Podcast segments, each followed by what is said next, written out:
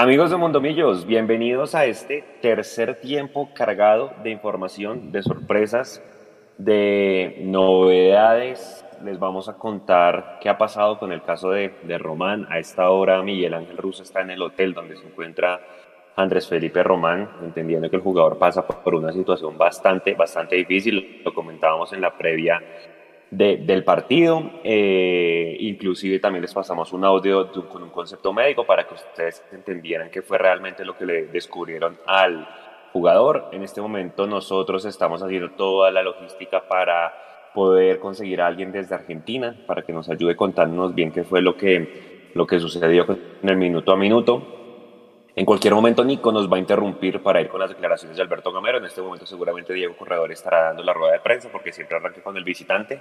Entonces, mientras tanto, nosotros y mis compañeros, a quien veo en pantalla los saludo con las buenas noches, pues preguntándole rápidamente, porfa, su concepto en 30 segundos del partido, que seguramente vamos a recorrer en detalle ¿Cómo vimos cada uno de Millonarios hoy? Eh, ¿Qué fortalezas, qué puntos de mejora? Porque hay muchísimos todavía, pero bueno, hay varias cosas interesantes. Le doy la palabra a Leandro Melo, que veo a mi derecha. Aquí, Leo, buenas noches y cómo vio el partido. Hola Juanse, muy buenas noches para usted y para todos los internautas que nos acompañan en este tercer tiempo, así también como para todos nuestros compañeros que están acá de frente y también los que están detrás del máster. Eh, lo que más me gusta de Millonarios y en una gráfica que vamos a mostrar más adelante, eh, Millonarios atacó esta vez más por zona izquierda y eso es una gran novedad para el equipo, es algo bueno. Eh, pudimos darle no solamente la, no la vuelta, sino pudimos pegar en los momentos adecuados del partido. Y cuando uno pega en los momentos adecuados del partido, el rival no va a tener ningún arma que pueda contrarrestar contra Millonarios. Un buen examen, porque normalmente César Corredor es un técnico que se le empieza a velar a, Gamero, y eso fue lo que le amargó como tal el debut acá eh, con Millonarios en el Campín. Buenas noches para todos, un abrazo. María Paula Rodríguez, buenas noches y contigo. No tanto, ¿De Paula? Ya, perdón, perdón, estaba en mute. Eh, buenas noches, Juanse, para todos, son cosas que pasan. Eh, decía que hay varias cosas para mejorar defensivamente en Millonarios. Eh, sabemos que no estaban los laterales habituales. En el próximo partido, bueno, ya no va a estar Juan Pablo Vargas. Vamos a ver cómo evoluciona Vanguero. Entonces, creo que para corregir, lo más importante será esa zona defensiva. Hoy, nuevamente, no tuvimos el arco en cero. Yo esperaba y dije un 3 a 1. Bueno, no se cumplió, pero me pareció que fue un resultado demasiado largo respecto a lo que vimos en el partido, porque cualquiera que vea ese 3-1 dirá, no, pues Millonarios fue, arrasó con el Deportivo Pasto, pero no, en general no me parece que haya sido un buen partido de Millonarios y más adelante les voy a decir por qué. Muy bien, muchas gracias. Jason, bienvenido aquí. Buenas noches. Mute.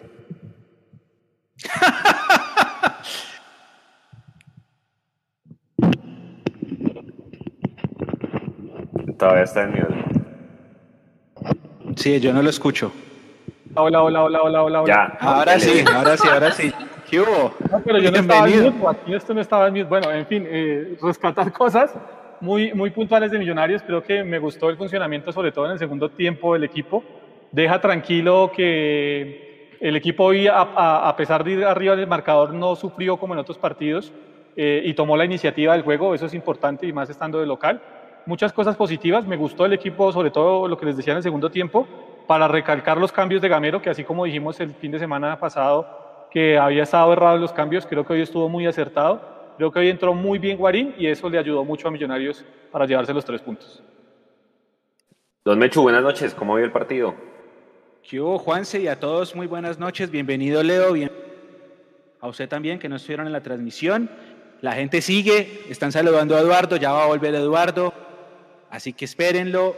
Ganamos, lo más importante de todo es que ganamos, ¿no? Eso sobre todo que después de haber perdido el invicto yo tenía miedo de que el equipo se cayera y siento, si me preguntan a mí, después lo desarrollamos, que el equipo sí estuvo caído un rato, un buen rato, y que el Pasto hizo un gran partido también, pero todo cambia en un momento o en dos momentos cruciales. Cuando hacemos el 2 a 1 y cuando vienen los cambios, porque cuando entra Guarín con el 2-1 a favor, Millonarios cambia para bien, va de menos a más, se quita esa presión que le tenía el pasto en ese 4-2 del, del, del bloque defensivo y maneja mucho mejor un partido que estaba complicándose y que terminó accidentado con la expulsión de Vargas que también desarrollaremos. Bien por el resultado, bien por los tres goles, bendito Dios, volvieron los goles. Hay cosas que sí tenemos que trabajar, el equipo sí estaba caído, no sé si influyó lo de, lo de Román, no sé, pero hasta el 2-1 era un partido muy fregado. Y les voy a hacer la pregunta, Nico, en cualquier momento se nos interrumpe y vamos a la, a la rueda de prensa. No sé si ustedes vieron, sobre todo en la primera parte, en el, en el primer tiempo, los primeros 20. ¿Por qué nos costó tanto? El pasto parecía el local. ¿Qué pasó? Lo dejamos acercar, no, estábamos nerviosos. Juanse, Mapi tiene anotado los tiros de esquina.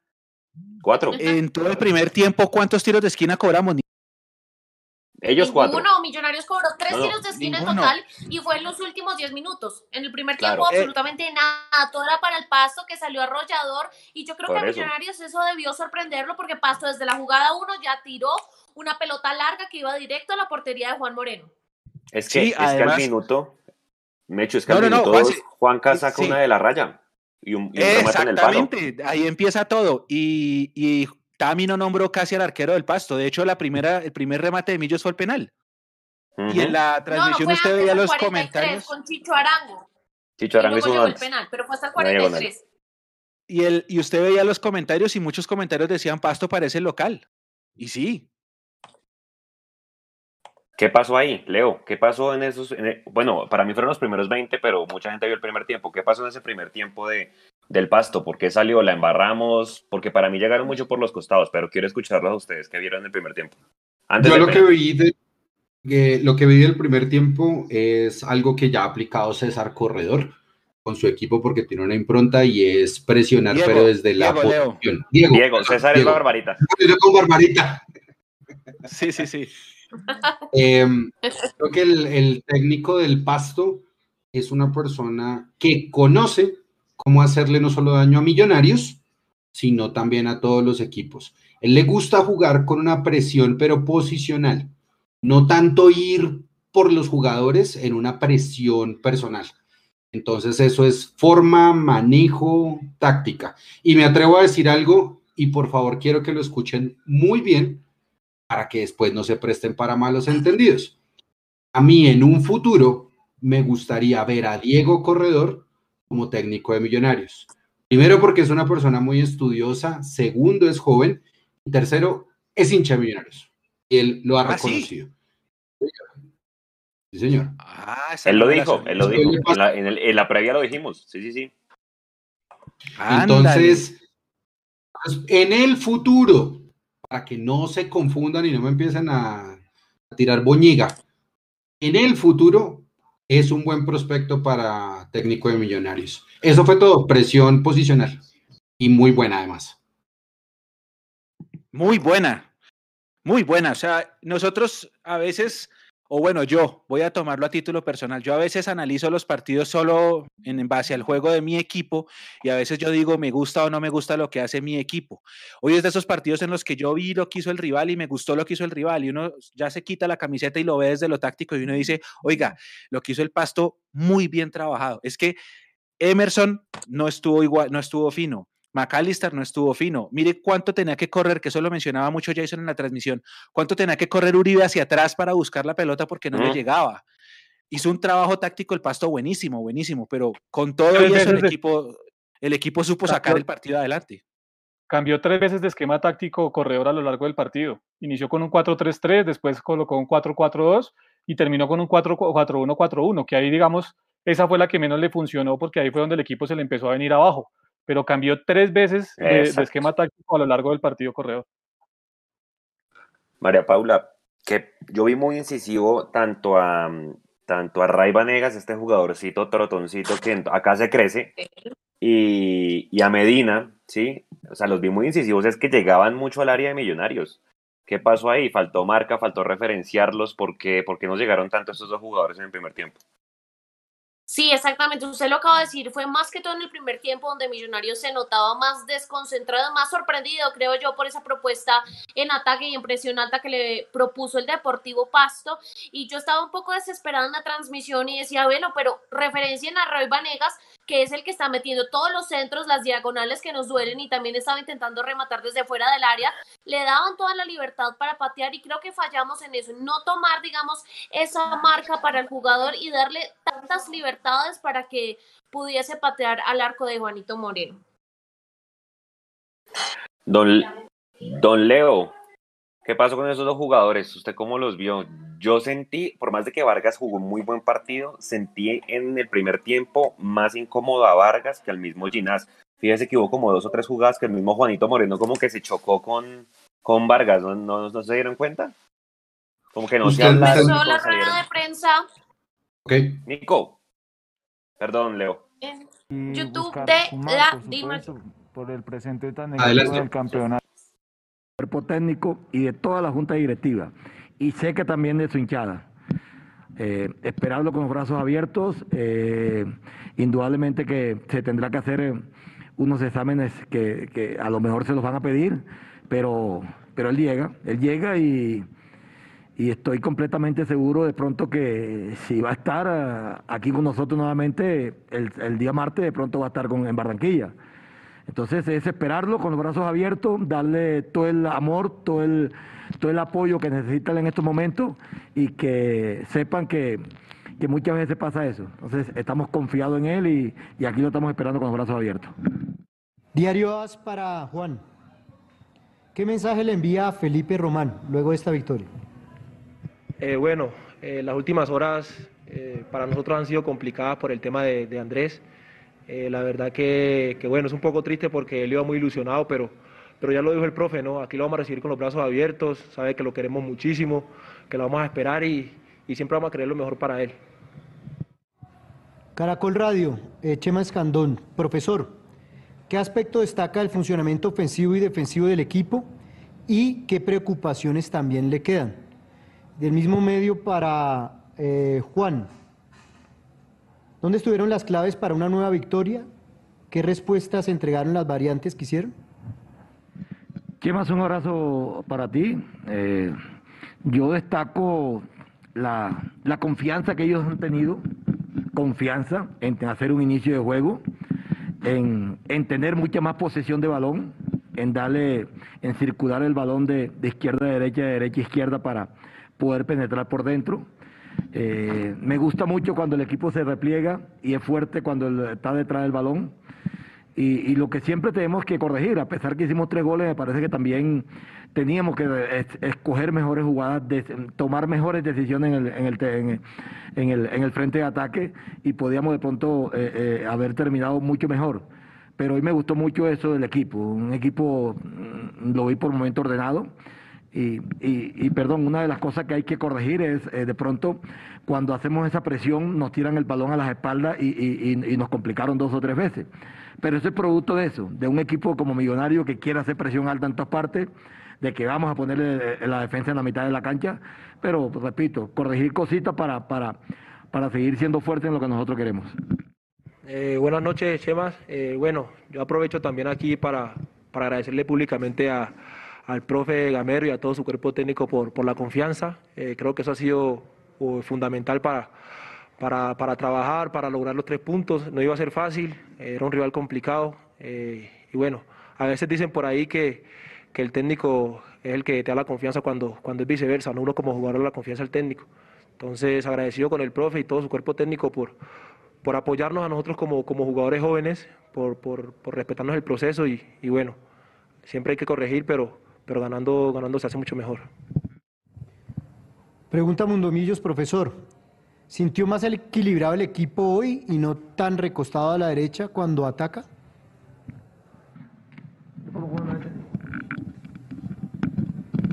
¿Sintió más el equilibrado, más equilibrado el equipo hoy, no tan recostado por la derecha cuando se ataca? Eh, buenas, buenas noches para ti también. Sí, yo creo que el equipo tuvo equilibrio, equilibrio. Hoy tenemos a Vega de lateral izquierdo, eh, eh, del lateral derecho, perdón, eh, estábamos pidiendo poca salida para que por momento completábamos tres en el fondo. Y con Banguero había salida, simplemente que Banguero tiene un jugador muy importante, muy peligroso, muy rápido por ahí y no lo dejó de maniobrar tampoco, no lo dejó salir, pero lo marcó bien. Entonces me parece que hoy, repito, hoy encontramos un equipo que, juega bien, un equipo que, que hace transiciones rápidas y un equipo que te elabora. Hoy también pusimos ese partido así, mano a mano. Pues creo que Millonario también intentó jugar bien, intentó elaborar, intentó hacer lo que estamos haciendo, la idea, nuestra, nuestro concepto, nuestro modelo de juego.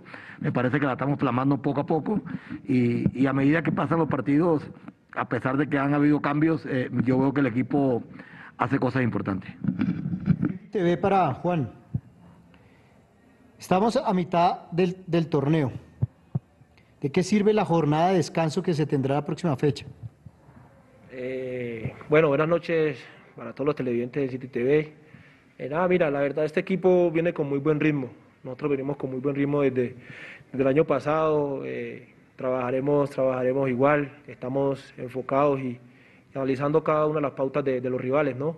Nosotros como, jugadores siempre en los entrenamientos estamos, dando un poquito más para, para que este tipo de cosas no nos, no nos afecten.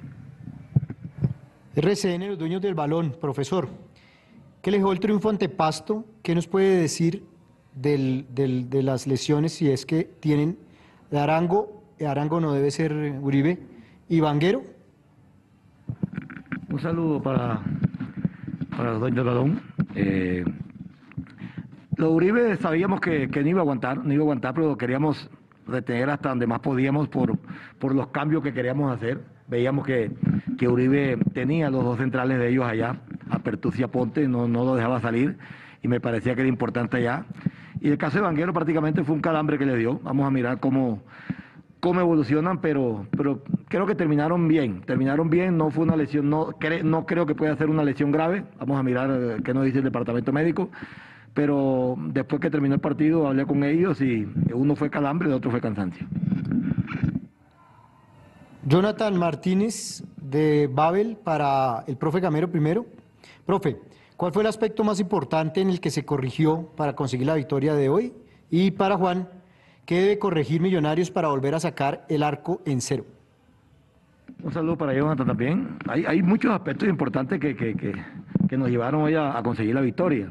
Me gustó mucho, hoy, hoy, hoy, fue, hoy fue algo importante para mí y para darme cuenta de que hoy tuvimos dos mediocentros en, en el primer tiempo y terminamos con dos mediocentros diferentes. Me gustaron los cuatro. Yo creo que eso, fue, eso es importante también, la competencia hay entre ellos. Me gustó mucho cuando se recogía Chicho y cuando se recogía Uribe. Eso también me, gustó mucho. Me gustó mucho hoy el regreso de los extremos que a veces eso nos ha costado. Eh, nos quedamos viendo al, lateral que sale y, por momentos nos, nos hacen daño. Me gustaron muchas cosas del equipo, indudablemente, repito, hoy cometimos muchos errores. Hoy no, no es porque hayamos ganado, no voy a decir con que hoy el equipo jugó eh, eh, hoy estuvo muy clarito como, como, como uno quiere, ¿no? Hoy cometimos errores, pero, pero me queda la satisfacción de que los muchachos intentaron e hicieron muchas cosas de lo que habíamos practicado, de lo que habíamos ensayado, que enfrentamos a un buen rival y le ganamos a un buen rival, eso, eso me deja tranquilo. Eh, bueno, muy buenas noches. Siempre, siempre, hay que corregir, ¿no? Siempre hay que, hay que tratar de corregir y, y tratar de, de cometer los errores en lo más mínimo, ¿no? Eh, por ahí uno, bueno, yo como arquero siempre, en lo personal a veces uno, uno no quiere que le marque, pero la prioridad siempre, siempre ha sido ganar. Eh, como, como, como cabeza número uno de, la defensa no me, no me desestabiliza, siempre como te digo anteriormente, quiero sacar el arco en cero, pero todo es cuestión de trabajo. Eh, hay confianza en todo el equipo y, y bueno, hay que seguir mejorando en algunas cositas. Millonarios.net para el profesor. ¿Qué opinión tiene de los partidos que ha jugado Juan Carlos Pereira este año? Buenas noches, para ustedes también. A mí me, parece, me da una sensación muy buena, muy buena. Pereira es un jugador que le da mucho equilibrio en la mitad, es un jugador que le da la posesión de balón en la mitad. Muchas veces uno encuentra en esas sociedades un jugador que quite balón, que quite más balón que otro y otro que salga más que otro. En este caso tenemos nosotros hoy, hoy, hoy con Pereira. Eh, García se quedaba más, Pereira es el que le da sale un poquitico más al frente y que acompaña a, la parte ofensiva. Para el segundo tiempo lo hizo un, poco más Guarín y se quedaba más un poquitico Cleaver. Son sociedades que uno intenta hacer, intenta hacer, pero en general me parece que el trabajo de Pereira es muy bueno. Juan, gracias.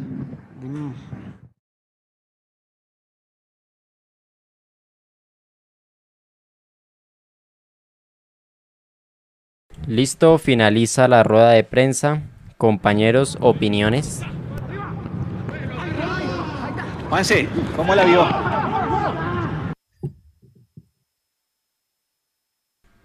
Juanse.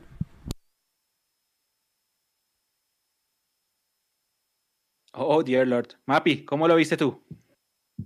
Juanse se quedó congelado. Sí, sí, sí. Eh, creo que fueron palabras sensatas eh, de Gamero lo dijo muy bien hacia el final y es que así se haya ganado, hay muchas cosas por corregir y siento que él quedó con esa sensación y se veía durante el partido de que no estaba contento con varias cosas. Em, por otro lado, habló de la molestia de Vanguero y de la de Uribe, dijo que la de Vanguero era un calambre y la de Uribe era solamente cansancio, entonces por ese lado, pues uno queda tranquilo, toca esperar a ver qué dice realmente el, cuerpo médico, perdón. Un punto muy importante que me parece eh, válido de que Gamero se diera cuenta y es que él resaltó que a Millonarios le ganan los balones a la espalda. Ese es un punto que nosotros criticamos en la transmisión y que sin duda Millonarios tiene que, que mejorar porque por esa vía en los primeros minutos Deportivo Paso le hizo la fiesta por ahí a Millonarios. Entonces quedó, eh, si se puede decir, tranquila, eh, sabiendo que él también lo notó y que bueno, Millonarios espera corregir varias cosas, también con las palabras de Juan Moreno, que cada día eh, lo veo más como un líder y el que comanda esa defensa, eh, sabiendo que la espera de todos los hinchas es que podamos volver a tener un partido con el arco en cero. De acuerdo, ¿ya me oyen? Sí, ya ahora sí. sí. Oiga, Juanse, dos cosas que me quedaron a mí. La primera, lo de Román. Y ahorita vamos a poner otra vez la entrevista para que ustedes la escuchen si no estuvieron en la transmisión o si se la quieren repetir la que hizo Leo con, con el doctor Sarmiento. Porque Gamero dice, acá lo estamos esperando, que llegue y si todo está bien, él va para Barranquilla. Pero yo no sé si sea tan así de, hola Andrés, ¿cómo estás? Porte la pantaloneta que nos vamos, el vuelo de Avianca AB4755 sale. No, yo no creo que sea así. Pues, después de escuchar el concepto médico y de lo que dijo la prensa argentina. Y la otra, la pregunta de Pereira, la pregunta de Pereira se notó, se notó que estaban buscando una respuesta mala y Gamero respondió una respuesta buena. La pregunta buscaba una crítica y Gamero dice, no, Pereira es un gran jugador, ha hecho un gran trabajo, Juanse. Estoy de acuerdo.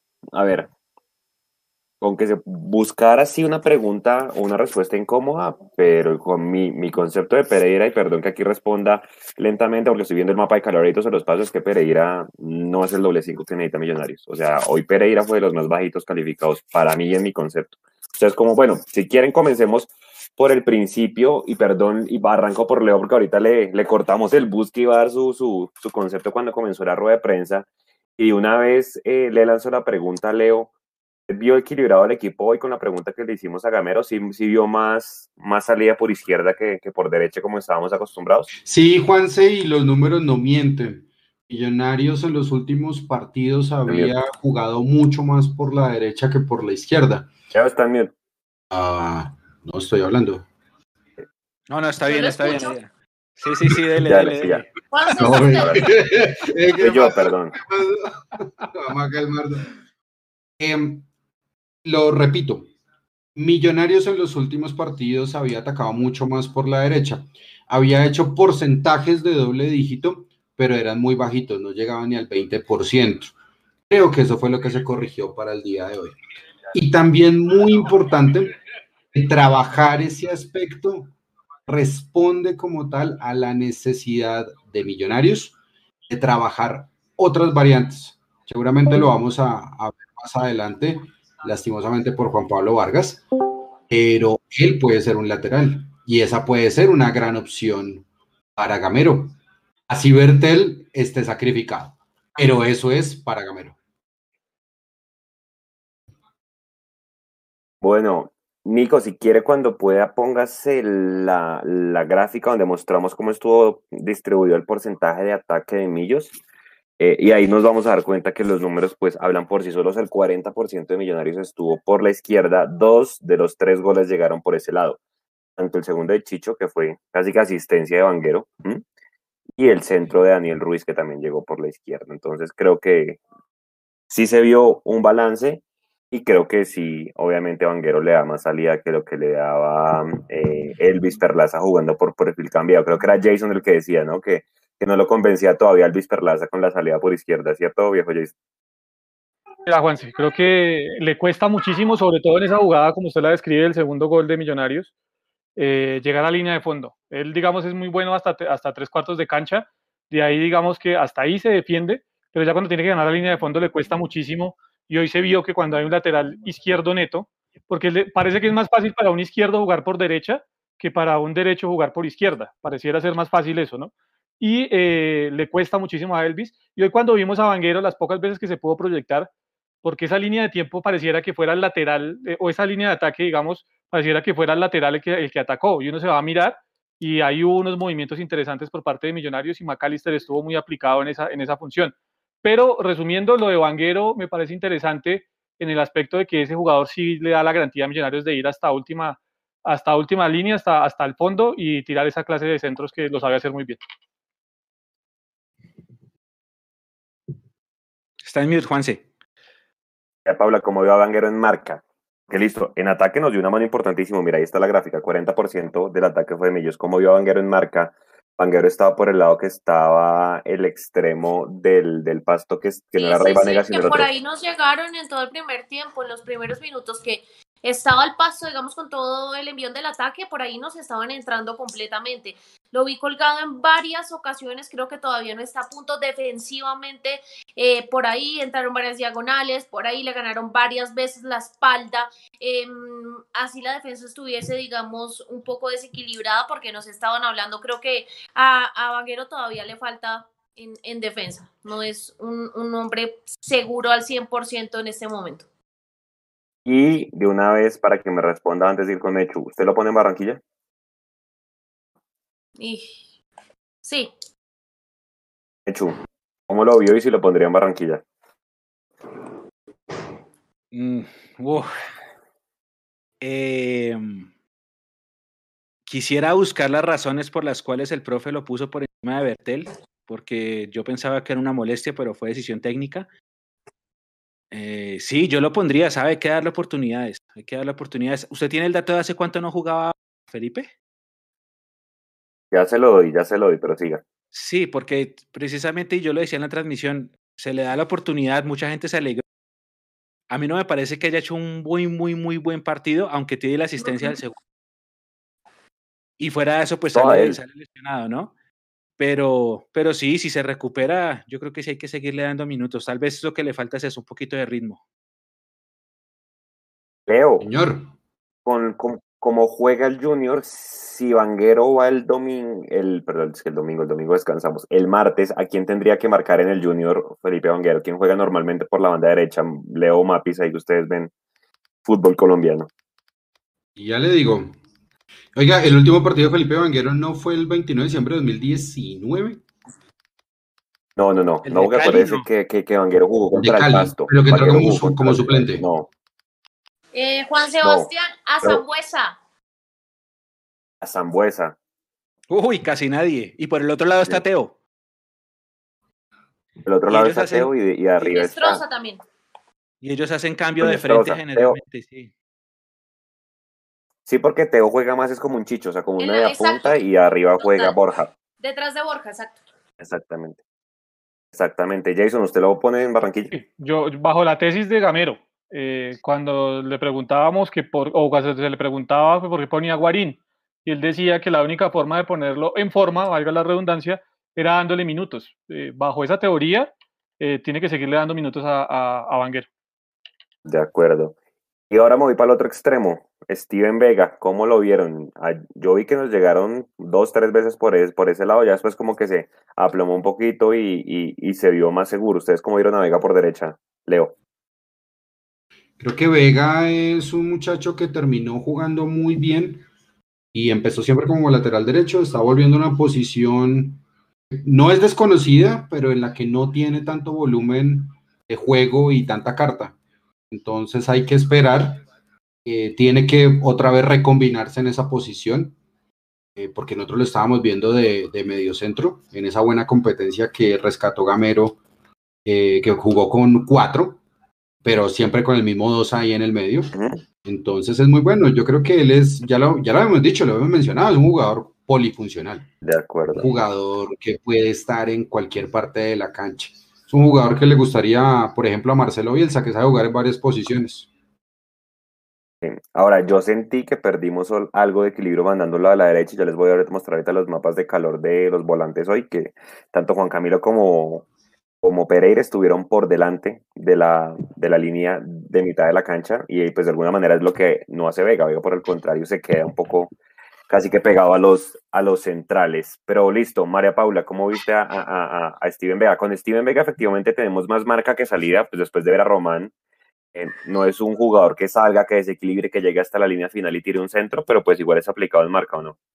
Sí, exactamente. Yo creo eso en los primeros minutos me pasó igual que con Vanguero, pues por cómo empezó Paso, creo que también nos llegaron por ahí, menos que por la izquierda, pero también por ahí. Después, eh, defensivamente, el jugador fue creciendo, sabemos que es muy bueno en la marca, pero eso sí, y yo lo sigo diciendo, me, hizo muchísimo falta Roma por la salida. ¿Por qué? Porque Román es el socio perfecto e ideal para Emerson Rivaldo. Hoy a Emerson no lo vi eh, mucho en el partido, sabemos que la, la, jugada de ataque se recostó por la otra banda, pero es importante tener un socio para, para Emerson, para que le lleve la pelota hasta arriba. Entonces, ofensivamente sí pienso que con, que con Vega eh, perdemos un poco. Jason, ¿qué tan grave puede ser lo de Perlaza? ¿Le alcanzaría para Barranquilla o no? Juan, es que, es, que, es que no recuerdo exactamente la lesión, es un isquiotibial, ¿verdad? Sí. Lo de Perlaza. Sí. Eh, no, eso va para 15 días. Eso va para 15 no días. Eso no da. Y Salazar tampoco. No va a estar, eso va para 15 días. Bueno, y ahora sí nos vamos a los, a los dos del centro. ¿A quién vieron mejor y por qué? Más allá de la expulsión que ahorita la, pues la vamos a, a discutir lo que nos dejó ver la transmisión. ¿Quién le gustó más, María Paula? Eh, ¿Ginás o, o, Vargas?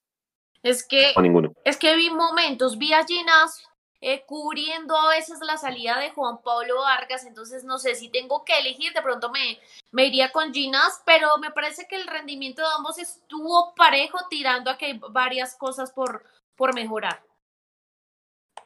Jason, ¿cuál le gustó más? ¿Por qué? Los centrales dice, ¿no? Me gustó más el, el trabajo de Ginás, porque hoy digamos que la tenía un poco más complicada, porque por ahí, eh, si me equivoco, me, me, me, me corrigen por favor, pero por ahí estaba en el ataque eh, este chico Mena, que es mucho más veloz que Vanegas, y eh, además pues estaba con, con, un lateral improvisado como era Vega y tenía que respaldarlo a él. Creo que el partido de Ginás es nuevamente acertado y, y, lo ha sacado nuevamente a flote. De hecho, ¿cuál le gustó más? Juan Pablo. Igual que Leo, que lo veo sintiendo, sí. Ahora, hoy era el partido, hoy fue el, el, el, partido que yo veía que a Vargas, que era muy aplicado y es muy juicioso en esa zona, que vi que buscaron calentarlo desde el principio. O sea, este Medina se la tenía montada al hombre. Yo creo que de alguna manera no, no sé, pues al final lo, lo que les digo, la transmisión no dejó ver. Lo siento que fue más un tema de protesta, la expulsión o no, más que una falta. Yo tengo, tengo una pregunta, Leo. Usted sabe esto más que nosotros todos. Nosotros los miércoles, todos los medios de comunicación vamos a la página de Di Mayor y descargamos el boletín de penas y sanciones del, de la comisión, en donde se van a ver a quién amonestaron, cuánto es la multa, cuánto es económico si un, si un equipo tuvo más de cinco tarjetas, bla, bla, bla, cuántas fechas deben los de expulsados, etcétera, y ahí saldrá en un renglón Juan Pablo Vargas, y al ladito sale la razón. Me dijo, le dijo malas cosas al central, multa, eh, no sé cuántas fechas y tanta multa. Eso es lo máximo que uno como mortal puede llegar a ver de la historia de, un partido a nivel arbitral. O sea, lo máximo que uno puede llegar es a ese boletín. Sí, lo que pasa es que los informes arbitrales solamente los ve eh, Di Mayor. Y por supuesto que también los equipos, porque eso es información de primera mano para ellos. Nosotros tenemos que esperar a la próxima semana, si no estoy mal, para revisar dos cosas. Uno, Si es una roja directa, pues son dos fechas automáticas. Pero si Juan Pablo Vargas tiene esa roja y un atenuante como injuria verbal, la injuria verbal va consignada en el informe arbitral. Y eso solamente quienes lo saben. Los equipos, eh, la Mayor y uno que otro periodista al que le filtran esa cosa. Lástima. Lástima porque debería ser un poco más transparente. hay que mostrar todo el informe arbitral, creo yo. Mataría por saber qué le dijo Pablo Vargas o, o qué ocasionó la expulsión, porque en este momento es lo único que me ronda la, la, cabeza. A mí lo que me molesta como tal de la, de la transmisión es que ni siquiera me haga una repetición de por qué le saca roja o incluso si hubo una amarilla. Eso es lo que me molesta de la transmisión de televisión. Ahorita debería haber. Ahorita debería haber algún de esos programas que hacen de lo mejor de la fecha y todas esas cosas donde seguramente mostrarán y bueno, en nuestras cuentas ahí contaremos qué fue lo que pasó porque ahorita todos estamos en blanco. A las 10 de la noche todos pegados viendo esa vaina. así que, exacto, que la, que la misma página del el canal muestra es una amarilla, entonces no sé, pues diría, bueno, amarilla o la amarilla protesta y demás, pero bueno, Voy a los volantes de marca, Nico. Ayúdeme con una, una foto que yo le pasé donde le puse ahí como tres, tres gráficos que sale Cliver, eh, Pereira y Juan Camilo García, que ahí es donde yo digo que de pronto, bien el pasto no nos llegó por la mitad, eh, porque no tenía, digamos, un jugador con esas características, veo que tanto Pereira como Juan Camilo jugaron muy adelante. Por el contrario, cuando entra Cliver, Cliver sí se queda un poquito mucho más atrás. De hecho, para mí el cambio, cuando entra, cuando entra Guarín, eh, perdón, cuando entra Cleaver, el que tenía que salir era Pereira no Juan Camilo, vea, ahí están los mapas de calor. Entonces está abajo, está Pereira, a la derecha está Juan Camilo, vea que Juan Camilo jugó más adelantado que, que Pereira, y arriba sí se ve a Cleaver un poquito más retrasado de la, de la línea de la mitad de la cancha. ¿Usted cómo le parecieron los volantes, Jason? ¿Cómo los vio? ¿Le gustaron o, perdimos equilibrio con Vegas mandándolo de lateral? Sabía que se iba a perder equilibrio, Juanse, eso estaba claro. Pero digamos que la intención en un comienzo eh, me gustó, que era esa, esa, presión que ayudaba a hacer Pereira, y yo lo resalté durante la transmisión los primeros 15 minutos. Cuando Millonarios no se encontraba, el único que trataba de ir a hacer presión y de llevar la idea que tenía el profe Gamero en su cabeza era Pereira. Era el único que realmente trataba de ir a hacer la presión, eh, sobre todo al volante 8, al número 8 Ávila del Pasto, que era el que manejaba en ese momento los hilos del partido. Y ese, digamos, ese trabajo de, de, de Pereira me fue, me fue gustando. Ya cuando Millonarios eh, toma la iniciativa del partido, Pereira desapareció y cuando la presión, como lo decía el profe en la, en la rueda de prensa, no se hacía en bloque, eh, ahí quedaba siempre flotando Vanegas o quedaba flotando Mena y ahí lograron hacerle mucho, mucho daño a Millonarios. Creo que cayó mucho después del minuto 20 y es más que, digamos, aceptable apenas el trabajo de Pereira el día de hoy. María Paula Pereira le da para ser titular en Millonarios con lo que está mostrando y en Barranquillo se lo pondría titular. No, yo quiero ver a Cleaver y a Juan Camilo. Eh, concuerdo con lo que decía Jason, no me gustó para nada el partido de Pereira, más allá, digamos, de la equivocación que tuvo en los minutos finales, pero no me gustó. Yo creo que me debe probar con Juan Camilo y con Cleaver, siendo Cleaver el hombre de los dos que salga eh, por momentos al ataque. Usted, Leo, ¿qué, haría, ¿qué haría con lo que vio hoy y qué haría para Barranquilla? O una línea 3? Si nos, si nos vamos a sostener en el 2, eh, Juan Carlos Pereira debe ser el titular de Millonarios. Entiendo que le falta en la marca, pero tiene buen quite de balón, a veces, pero tiene mejor proyección y tiene mejor tiro y atino como tal en los pases. Y yo creo que para un equipo tan partido como el Junior, que juega estratosféricamente diferente a lo que juega, a lo que jugó Pasto hoy, creo que va a tener menos espacio en Barranquilla, pero va a tener mucho más control del balón, dependiendo de lo que le planteen en el mediocampo del Junior. Para mí es titular indiscutible en Millonarios y la confianza se la tiene Gamero. Entonces, si queremos que le vaya bien a Gamero, pues hay que tener atino en ese tipo de decisiones que él vaya a mostrar en Barranquilla. Y Mechu. Súmele a lo que acaba de decir Leo que Allá es más complicado. Junior es un equipo de muchos más pergaminos que va a aprovechar también el clima para salirnos a atacar, a tener iniciativa. Hay que tener muy, muy bien armadito ese 4-2 nuestro. Eh, yo, yo me iría de pronto más por, por García Cleaver, como decía Mapi, pero acabo de escuchar a Leo y se la compro. Podríamos darle una oportunidad a Pereira, pero sin soltarlo tanto hacia el ataque, porque cuando lo soltamos es que, o cuando lo soltamos o cuando lo dejamos muy solo. Si lo dejamos en un bloque, creo que puede rendir mucho mejor. García, García jugó en cuando le empatamos allá Junior, ¿se acuerda que jugó García que debutó casi? Sí, eh, volvía. Exacto, García jugó con Duque y Vega le tocó jugar lateral derecho en ese partido en, en, en Barranquilla. Y de hecho el Junior pues, está jugando muy bien. Yo me vi ese partido con, con el Cali anoche y el Cali, el Cali le pasó, pues no por encima, pero sí, sí, sí jugó mejor que el, que el Junior. De hecho, Junior no viene jugando muy bien. Casi que están diciendo que Amaranto Perea, donde no gane eh, los, los siguientes partidos, va, va para afuera, donde no le gane el domingo al, al chico. Bueno, ustedes ya saben y, cómo Y vuelve el Junior eh, pues, Julio décimo. o el zurdo sí, López. Ya por ahí. Sí, por allá vi fotos de, de, de Comesaña así asusta, asomándose en un... Les digo que le tiene el tiro a ese. Es que, perdón, eso no es un programa del Junior, qué pena, Juanse. A mí me parece que Amaranto Perea no es un técnico para el Junior. Haciendo prácticas es muy difícil. Sí, sí, sí.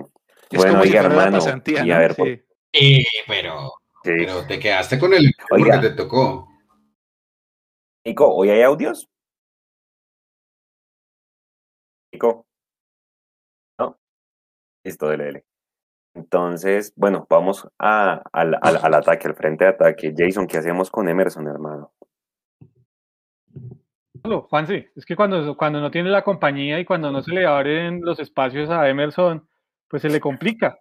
Mire que cuando en el segundo tiempo, eh, y habría que mirar esa gráfica cuando hablamos del equilibrio que tuvo Millonarios tanto por banda izquierda y por derecha, cuáles fueron los porcentajes de la izquierda de Millonarios en el primer tiempo y viceversa, ¿no? Porque habría que mirar eh, eh, qué tanto se proyectó Steven Vega en el primer tiempo y qué tanto lo hizo en el segundo. Yo creo que Steven Vega tuvo más proyección en el segundo tiempo y cuando, este, cuando Vega se proyectó eh, fue que empezó a aparecer un poco más Emerson porque le generaba los espacios. Hay que acompañarlo, simplemente eso, porque él es, él es desequilibrante en el uno contra uno, pero necesita también del espacio para tirar la gambeta larga. De acuerdo. ¿Usted cómo vio a Emerson y María Paula? Pues lo decía en, en, mi comentario de Vega que no vi aparecer mucho a Emerson. Me parece que a Millonarios le fue bien cuando cambió de banda por ahí con McAllister, cuando Chicho también se abrió, pero necesita un poco más de, de acompañamiento por parte del lateral, no alguien que les lleve un poco más eh, la pelota, porque los centros, los buenos centros siempre los tienen, lo vimos ahí con uno que le tiró a Fernando Uribe, pero es que estábamos tan acostumbrados a que Emerson era la figura de los partidos que de pronto cuando no no brilla tanto, no es la figura, no dice, ay, ¿qué pasó con Emerson? No me parece que haya tenido un mal partido, pero es que sabemos que tiene mucho potencial para siempre eh, generar más y más en ataque. De acuerdo. ¿Cuál fue el último partido bueno que usted le vio a Emerson que le dieran la oportunidad de, de gambetear, de llegar al área y demás, Leo? Pero, pero eso es, eso, no, eso yo creo que fue el año pasado, respondiendo a la, a la pregunta. Pero. Hoy no. No, no, no. Once Caldas no jugó perfecto por derecha. Pero pues una asistencia. Por eso digo, o sea, en el que generara, obviamente en el, en, no en el que la despusiera, pero que sí generara peligro. Eso es otra pregunta. En el partido contra Pereira y en el partido contra Once Caldas. ¿sí? Y a lo que quería ir con respecto de Emerson hoy, creo que pues también ha sido una presión de, de, del pasto que no ha permitido que él pudiera jugar bien hoy, estuvo completamente cubierto, le hacían el relevo sin ningún problema. Si alguno no podía ir al quite, otro le estaba esperando para, para que no pudiera centrar. Entonces, no es, no es que el jugador no, se, no, no, sea vistoso no sé, o sea malo, no simplemente que también el rival juega y el rival hoy supo controlar a Emerson, supo controlar a, a Uribe, en, en por, por muchos pasajes también a Pereira. Entonces, eh, es una cuestión fortuita de juego y que el rival también hace su trabajo. ¿Será que ya conocen que es el que genera diferencia, Mecho, y por eso ya lo, sí. lo enciman? Sí, sí, claro, pero es que eh, sume las dos cosas. Que lo enciman bien, le hacen el 2-1, y que no tiene la compañía que le daba Román. Y aparte de eso, dése cuenta de algo, que lo mencionaron acá también en el chat. Es evidente que este año cuando Emerson anda bien, el ataque de Millonarios ha andado bien. Cuando Emerson ha andado cubierto o desconectado, pasa lo que pasó hoy. Yo con la imagen que más me quedo es con Fernando Uribe casi en tres cuartos de cancha, de espaldas al arco pidiendo la pelota para poder jugar. Y eso se dio porque neutralizado a Emerson. Y en segunda medida Maca también, pero más Emerson porque el Millonarios 2021 pareciera ser Emerson dependiente. Y ahora entonces usted me da pie para ir con el otro lado. David McAllister Silva. David McAllister Silva, yo lo vi en las dos jugadas de los dos primeros goles. Por más de que no tuvo el mejor partido, generó el penalti, ¿sí? Generó, me refiero que tiró el pase donde le mete la mano este, el, defensor del pasto, Jason, y eh, es el que le mete la asistencia o la preasistencia a Vanguero para que les entre a Chicho. ¿Usted cómo vio a, McAllister? A mí me gustó hoy, me gustó más. A, mí me gustó más que los partidos pasados, Juanse. Eh, creo que tuvo 70, 75 minutos de muy buen juego porque es que si, lo evaluamos solo en la parte del ataque, eh, pues fue supremamente influyente por lo que usted está diciendo. Y también hay que analizar la otra parte, que es el tema defensivo. Y creo que en algún momento sí fue muy, muy eficaz en el tema de ayudar a dar una mano ahí.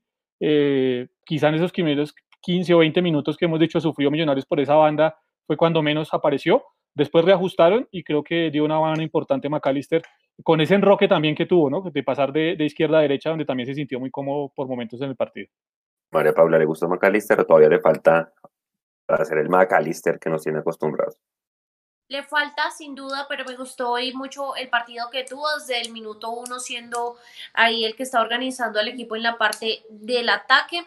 Eh, pero sí, yo todavía creo que le falta y me gustó más Chicho, nuevamente lo digo, más abierto hacia una banda, entonces creo que con un McAllister eh, jugando como lo está haciendo hoy, mejorando y con Chicho más abierto, Millonarios gana más en, en la parte ofensiva. Leo, ¿es, ¿es inamovible McAllister hoy en la titular de Millonarios por el tema experiencia junto a Fernando Uribe? Que es el socio de Fernando.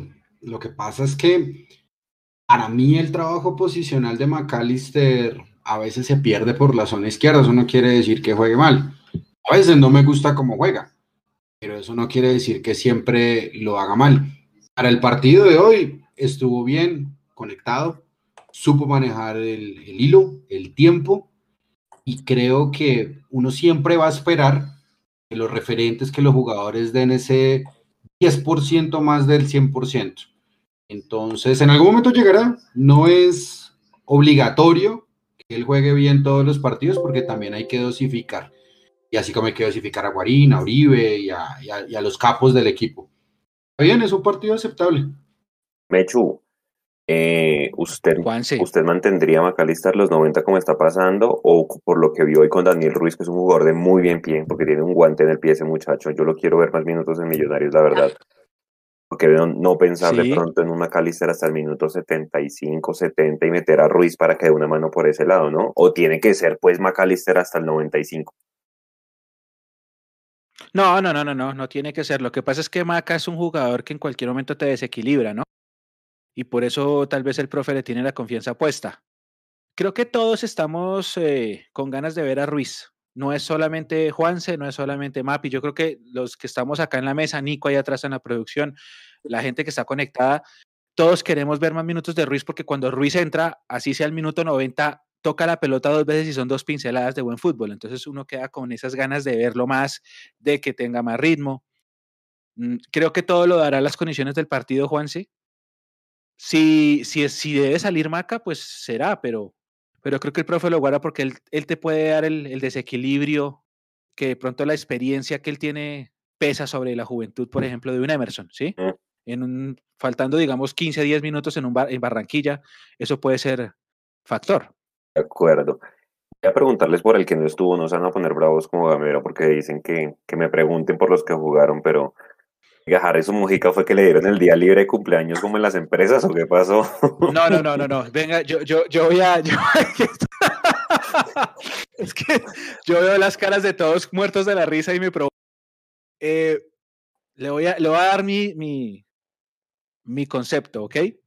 Estábamos sin Perlaza, y, sin Salazar, ¿sí o no?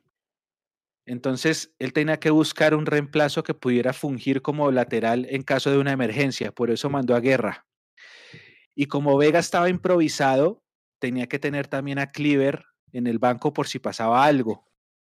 Ante esa situación, creo que eh, se puso a mirar los hombres en ataque y por simplemente porque no le alcanzó el cupo es que no lo llevó. O tal vez lo está empezando a rotar con Daniel Ruiz, como está haciendo con Abadía y con, y con Jader, y de pronto este le tocaba a Ruiz y por eso no lo llevó. A lo mejor el próximo partido usted ve a Mojica y no ve a Ruiz. Y se iba a decir lo mismo, pero es porque él trata como de balancear las zonas del campo, Leo. No, y él, él mismo lo dijo, él tiene sobrepoblación de jugadores y a todos tiene que darle minutos. Y sobrepoblación de jugadores justo en esa posición. Entonces, habrán, eso lo dijo hace como dos o tres ruedas de prensa el profe Gamero. Habrán días donde no voy a traer a Mojica, pero sí voy a traer a Ruiz y viceversa. Entonces, pues él tiene demasiados en esa zona, así como tiene demasiados en, ese, en esos dos mediocentros que él reflexiona en el día de hoy. El tema como tal es la defensa, el tema como tal es el lateral izquierdo y el lateral derecho. Hoy probó con Vargas como lateral derecho. No sabemos, como decía Mecho, por qué Bertel está, no está jugando y ni siquiera está convocado. El dolor de cabeza en este momento de Millonarios es la defensa. Punto, creo yo. O sea que es, es, embarrada para este tipo de jugadores no tener la, la copa jugarla en este momento o, mejor solamente tener un torneo pues, para poder verlos.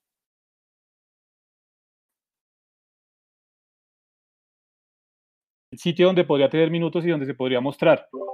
Eh, creo que ahí, ahí hace falta el, tema del, segundo torneo, eh, pero estoy de acuerdo con todo lo que resumió y con toda la intervención de Mecho. Era un tema más de, equilibrar el tema de la formación que, tenía, que, que podía tener el banco y tenía que escoger entre Mojica y Daniel Ruiz, y hoy escogió a Daniel Ruiz. Creo que acertado el tema de, el profe Gamero el día de hoy. María Paula, lo lleva usted. Ahora, Dele. Eh, analicemos una cosita, bueno, que responda Mapi y se la pongo usted para que empiece Juanse. Acuérdese que Omar Bertel ingresa en techo y no juega como lateral, sino por extremo por izquierda. ¿Será que eso influyó en que hoy viéramos a Vanguero? Pero primero vales con Mapi. Juan Sebastián, ¿usted era si llevaba a Mojica, a Barranquilla? Ajá, sí, sí, sí. Ay, no sé, es que si tengo que elegir entre Mojica y Ruiz, yo me quedo con Ruiz. Pero por lo, por lo que hemos visto más. Sí, sí, sí, no, yo me quedo con Ruiz.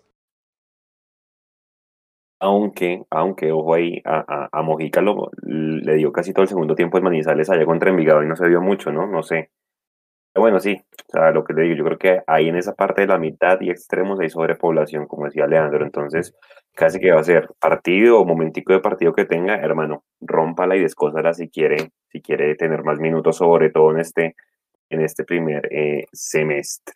Bien, y pues nada, yo creo que es momento de pasar, en mi opinión, voy a dejar picando. Mejor jugador del partido, la gente lo eligió en la encuesta, ¿sí? Bien enchufado, se las busca él solo, porque para mí Chicho se las busca solo, ¿sí?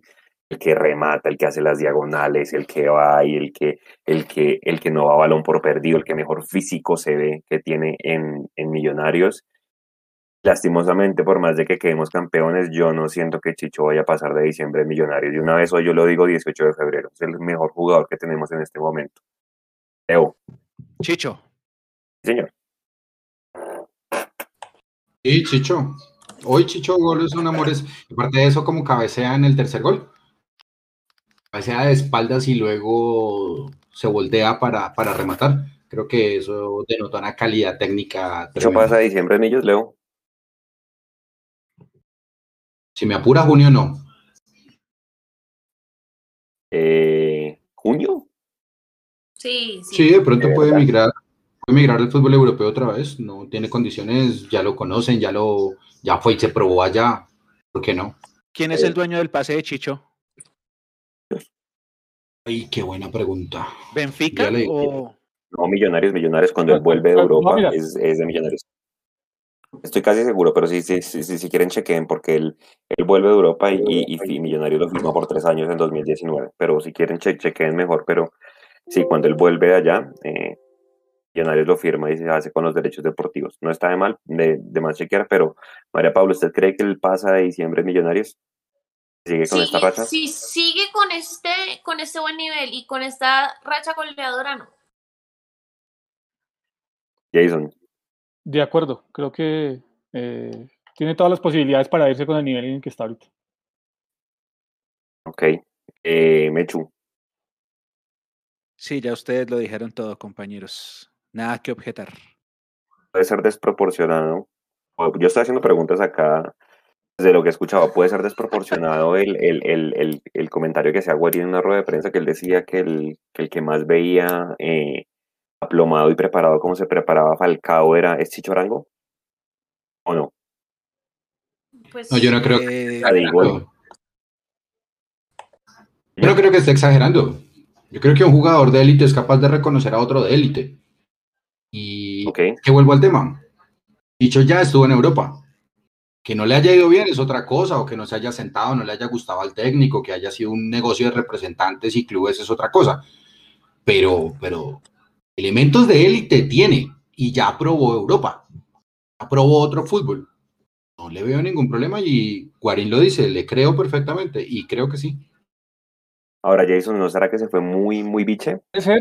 Que al final él, él, la Escocia saca en el fútbol colombiano, afuera pues hizo goles y todo, pero pues se hubiera quedado, si lo hubiera roto allá en, Puede ser, y, acuérdese quién estuvo por medio también en ese, en ese tema de la transacción de Chicho a, Europa. ¿Se acuerdan el, el, portugués este que vino, que ya se, está, se me fue el nombre? Eh, Mechu. Carraza, eh, Carraza. Carraza, sí, él fue el que estuvo por medio y él fue el que apresuró la ida de, de Chicho al fútbol portugués. Y estoy mirando acá en Transfermarket, ustedes que manejan más el tema de Transfermarket, Juanse, dice prestado de Benfica. Eso quiere decir que el pase sí es efectivamente del Benfica, ¿no? Ok. Ok. Eh, acá me dice Álvaro Prieto Eso, Alvarito. que son 40% de Millonarios, 40% de Benfica, 20% del Envigado. Y que Millonarios decide su futuro. Eso me dice él. Gracias, un saludo muy grande. Y también aprovecho para saludar a Carlitos Martínez y a su señora madre, doña Elvira, que están conectados desde que empezó la transmisión a las que empezamos, a las 5. Ya vamos para 5 horas. Bueno, ya vamos, cuatro, cuatro, horas ya conectados ahí a la familia de Carlitos Martínez. Un abrazo muy grande y a que siempre está con nosotros conectado. Porque ahí está el dato. Acuérdese que el que, el que decide no prestarlo a la U de Chile es Millonarios. Ayer habló Dudamel, no me acuerdo en qué medio, si me ayudan, y Dudamel dijo, sí, a mí yo quería que ese jugador viniera, pero pues Millonarios dijo que no lo iba a enviar en préstamo. Exactamente. Entonces, no, pues ese jugador tiene que irse vendido, ¿sí? Y ojalá, pues, sobre todo por verlo, o sea, tiene todo el potencial, obviamente tiene que ser una cola enorme en la selección Colombia, pero ¿por qué no? Si, si, si, si no prestan jugadores de Europa, ¿por qué no en una Copa América ahorita a mitad eh, de año? María Paula, Chicho Arango le, gustó, está conectado, esa definitivamente es la posición de él o no. Él no es 9-9, sino ahí donde está, es donde está haciendo goles. Sí, media punta, eso es donde me gusta ver lo que pueda tener movilidad entre banda y banda. Y ya ustedes lo han dicho todo, realmente tiene condiciones, tiene mentalidad, eh, tiene técnica, así que creo que está en un gran momento, creo que es ahora donde se tiene que potenciar mucho más y si quiere alcanzar eh, puestos en la selección o puestos internacionales más importantes es ahora donde debe mantener el nivel y mejorar por ahí para que se pueda mostrar más. De acuerdo. Para mí, Chicho, Chicho, esos son los momentos que uno dice, Chicho va a despegar. ¿Ustedes se acuerdan la Copa ESPN Mecho cuando el tipo lo meten y le pega un remate como desde media cancha que le pegan el palo? Contra la América. Ahí es cuando yo dije, este man quiere comerse el mundo y quiere revancha en, en Millonarios porque el compinto Leandro no tuvo casi oportunidad, ¿no? Cuando volvió en 2019 Y él le hace, le hace un golazo al, al pasto, es un golazo, ¿no? El que hace en el, al Chico, pero al paso también le hace gol en esa primera fecha. Lo que pasa es que acuérdese que él entraba desde el banco, porque en esa época era Ansel Iron, o Tico. Exactamente. Entonces él venía desde el banco con su camiseta 10 esperando su oportunidad y empezó a hacer goles. ¿Y ahora quién lo saca del 11? Exactamente, no, es un jugador completamente determinante, porque es que vea, yo mirando las estadísticas, pues, es el jugador que más remata de millonarios, o sea, el único que se, que se atreve. Esa fue la otra pregunta que hicimos a la rueda de prensa, que, no, que pues, no, hoy nos leyeron una, ¿sí?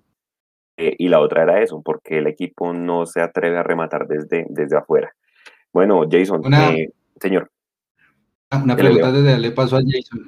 Entonces Gamero está potenciando jugadores. Mm, yo creo que sí. No. Para mí sí. Por lo menos, sí, sí, sí, por lo menos Chicho Arango y un par. Claro que sí. Nelson Rodríguez, por más de que no tenga un buen momento, se está potenciando gracias a Gamero, el mismo Juanito Moreno, pues por Gamero, más allá de la coyuntura que hubo que, que sacaran a los dos arqueros y demás, pues sí, y esa es su consigna, yo creo que con esa se va, a mantener en este año, de potenciar varios jugadores. Ahora, el problema es que no los vendan a todos de una vez, ¿no? Porque pues ustedes saben que nuestros directivos van a querer seguramente eso a final de año, por más de que clasifiquemos a torneo internacional el otro año. Esa es una buena pregunta, pero bueno, primero pasemos a los ocho y ganemos eh, alguna de las ligas de, de, este año. María Paula Fernando Uribe, la que tuvo la metió. Yo siento que, que hay que buscarlo más. Es que, es que Fernando viene mucho a tres, cuartos de, a tres cuartos de cancha a buscar la pelota, ¿no? Sí, hay que meterle más centros, pero rescato que hoy Deportivo Pasto, como ya lo había dicho Leandro con Emerson, también se fijó mucho en esa marca que le puso a Fernando Uribe. Había demasiados hombres, demasiadas piernas allí cubriendo al número 20 de Millonarios. Entonces creo que hay que buscar mejor cómo hacer para que le lleguen más pelotas a Fernando Uribe cuando los partidos eh, son contra rivales así que ponen a muchos hombres allí para defender y sobre todo cubrir a nuestros delanteros. Pero en general, él es un jugador muy efectivo porque, como usted lo decía, las que tiene las convierte en gol y si no son remates directos al arco. Hacemos Jason para que volvamos a ver un Fernando Uribe, mejor dicho, con tantas opciones en el área como pasaba en el 2015, que eso Maxi se cansaba de meterle centros y Mayer de tirarle pelotas filtradas. ¿Qué hacemos? ¿Buscarle más socios? Es eso, Juanse. Tratar de que Emerson eh, esté más conectado de partido y para eso hay que acompañarlo y hay que darle también su lugar en el campo a Macalister Silva, que ya lo hemos hablado, creo que eh, dentro de ese esquema, de ese 4-4-2 que viene utilizando Gamero en los últimos partidos, se aísla mucho y se aísla mucho precisamente porque eh, tiene que ir muy pegado a la línea y ahí le cuesta a McAllister para, para, para tratar de, de, generar juego. Y aún así, con todo y eso, McAllister es el que más asistencias ha generado en Millonarios para los goles. Entonces creo, o bueno, ha sido más determinante en esa parte de adelante. Eh, es eso. Y hay que también analizar lo que decía el profesor eh, Gamero en la, en la rueda de prensa y es, eh, yo lo tenía haciendo también un trabajo con los centrales. Recuerda que él dice que sale por un tema ya de desgaste porque estaba haciendo un trabajo con los centrales. Entonces también hay que mirar eh, qué quiere eh, el profe Gamero de Uribe, sobre todo en los primeros tiempos con los centrales del equipo rival. Leandro, si uno, si uno pensara, obviamente Gamero no va a jugar así, pero si uno pensara en ponerle otro delantero al lado a Fernando Uribe que le abra los espacios, no sé, voy a dar un ejemplo, que hacía Juan Fernando Caicedo con Germán Ezequiel Cano en el Medellín, ¿sí? que le abría los espacios y llegaba el argentino y las metía todas. ¿De pronto se aprovecharía más o, o Gamero no, no cree que, que, que, juegue con ese módulo? O algo como lo que hacían Cosme y Watson, por ejemplo. Lo que pasa es que también depende del esquema porque era ya mucho más un tema de cuatro rígido en el mediocampo. Entonces, eso es lo que permite que, juegue no con un media punta, sino con un doble nueve. Ahora, potenciar a Fernando es acordarse que a él le tiraban centros hacia goles, pero también tenía pelotas filtradas. E insisto, eso siempre dependerá del rival, de cuántos espacios le puedan dar al mediocampo y a la defensa de Millonarios. En este momento yo no veo necesario y personalmente no veo un jugador delantero de Millonarios que pueda acompañar en esa función específica a Fernando Uribe. ¿Cómo aprovechar más a, a Uribe?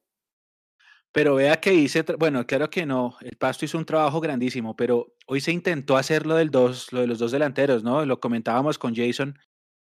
Arango se veía en la misma línea. Lo que pasa es que, claro, a Uribe se le ve que retrasa a buscar pelota, pero es del desespero y las ganas de jugar, las ganas de, de tener contacto con el Quería balón. abrir espacios a Arango también, Mecho. Es que esa, esa es la Exacto, lectura. pero, pero, pero es que lo que hizo el Pasto fue muy bueno. Muy bueno. Fue muy bueno, fue muy bueno.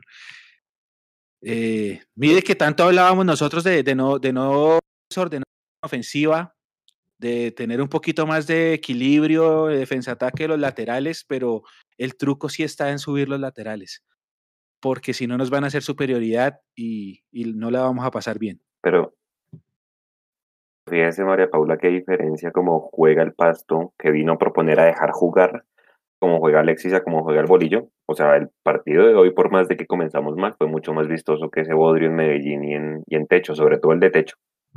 Uy, yo no sé, es que ese primer tiempo de hoy también estuvo bastante flojo con ese Millonarios que ni siquiera remataba la portería, pero sí, en general, mm. usted tiene razón con que de pronto fue un poco mejor que, un poco mejor que esos partidos, porque ya pues Millonarios encontró un poco más de espacios y demás, pero, pero sí hay que, hay que practicar mucho porque vean, ya son tres los equipos que nos han jugado de maneras parecidas en esa defensa y nosotros no podemos quedarnos siempre, digamos, con, con esa misma idea, sino que hay que encontrar la manera en la que nosotros podamos llegarle a los equipos que por momentos se encierran muy bien en la parte defensiva.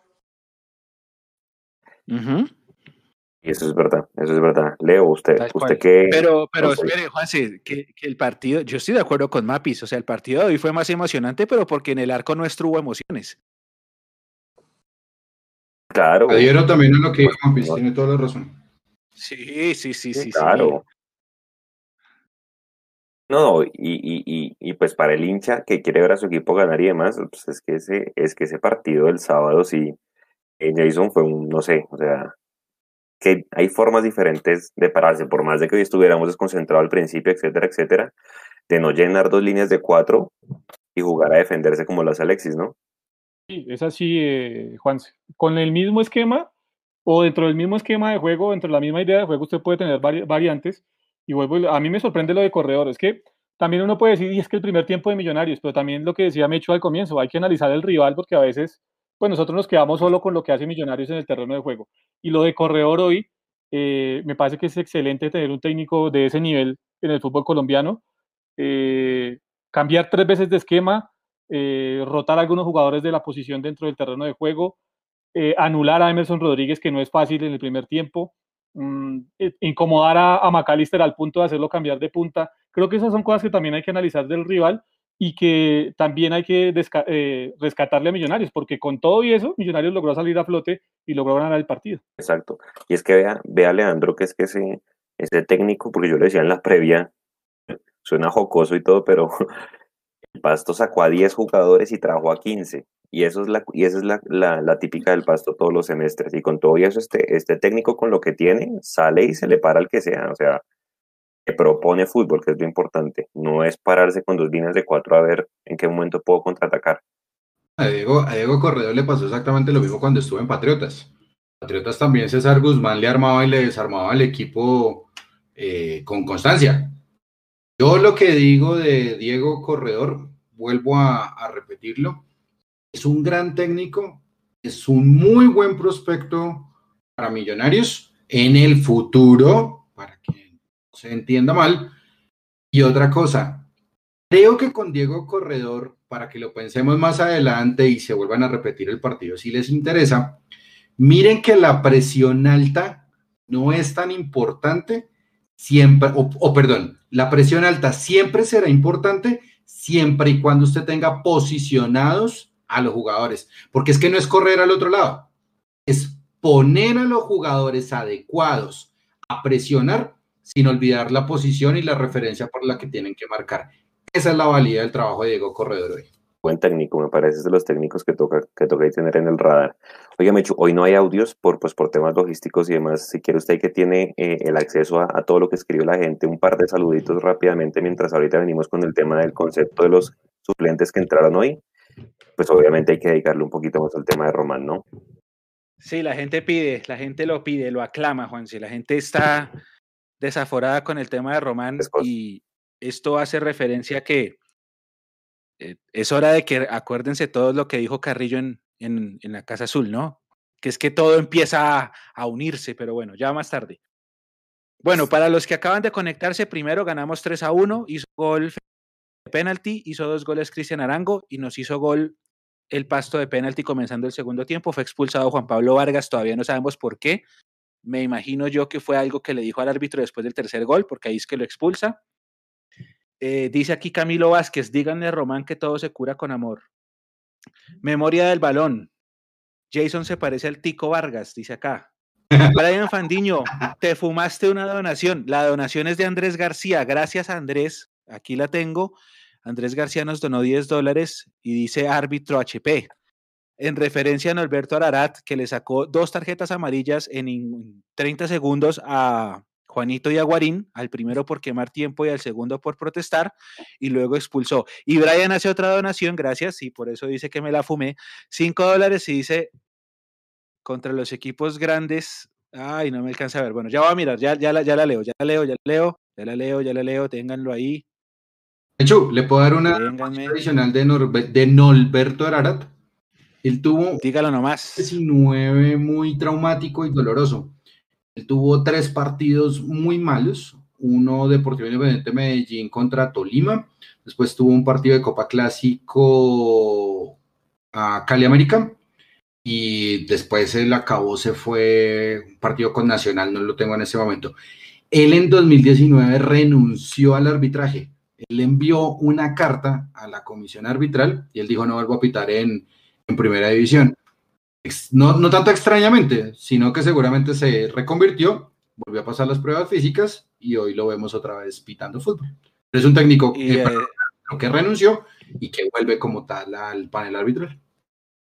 Sí, ahora, eh, me gustaría escuchar su concepto, Leo, como analista arbitral en un momento de, Ararat, porque a mí me parece que estuvo correcto en las amarillas. No sé la expulsión, pero en las amarillas sí. Pero obviamente me gustaría escuchar su concepto. El, comentario de Brian decía, contra los equipos grandes que dejan espacios, Uribe va a ser letal. Sí, si nos proponen hay que saber contraporrestar. Hay otra donación, 5 dólares canadienses de Albi Chap. Muchísimas gracias también por, por su donación pero la, pero la amarilla de Juan Benito Moreno es muy inocente. Es inocente, es, producto del aprendizaje, porque es que él sí le había dicho. Y entonces le había dicho, es que lo mostró la transmisión en primer plano la cara del árbitro diciendo, y entonces la próxima le sacó amarilla. Y llegó la próxima y le sacó amarilla. Y no solo Dice acá, diga, diga, diga, diga, diga. Y, y, Guarín también, y Guarín también fue y protestó demasiado. Él creyó que por ser Guarín no le iba a pasar nada. Y Ararán no comió y Tommy. Ay, es que no le, pueden comer a. Ningún árbitro está en capacidad de poner a comer a otro, a otro jugador. Eh. O sea, de no amilanarse, pues. El, el tema con, con, Alarat al día de hoy, a mí me gustó el arbitraje. La amarilla de Juanito es bien puesta por pérdida deliberada de tiempo. El balón lo tiene al lado, va a buscarlo al otro lado. Yo creo que ya todos vieron la imagen o, o la repetición. Y cuando usted protesta y el árbitro se cansa, le dice apague el radio y tome su amarilla. Así que a mí me gustó a mí. Y sobre todo el juez de línea número 2, el de Oriental. Estuvo muy metido como tal en el tema de la mano, en el del penal que le dan a Millonarios. Eh, ojo, porque es que no le informa el juez de línea, pero Ararat sí se apoya en él. Para preguntarle al intercomunicador si fue mano.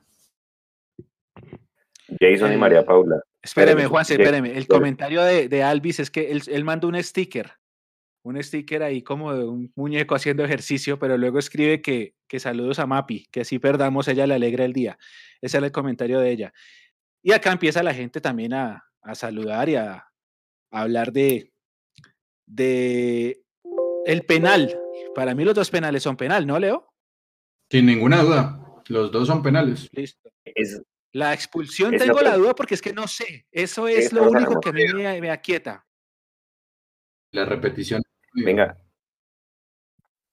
Hace que fue penal el de, el, de, Pereira, se pudo haber evitado. Yo siento que es que llegó muy, muy afanado y le dio por detrás al del pasto. No sé, ¿ustedes cómo lo vieron? ¿Se pudo haber evitado? María Pablo Jason. En ambos. Perdonen, los dos estábamos en mute, Jay, sigues en mute. Yo decía que sí, se pudo haber evitado completamente. Eh, me parece que exageró un poco ahí Pereira, entonces creo que era algo que se podía evitar. No era el último hombre, atrás había más compañeros, entonces sí.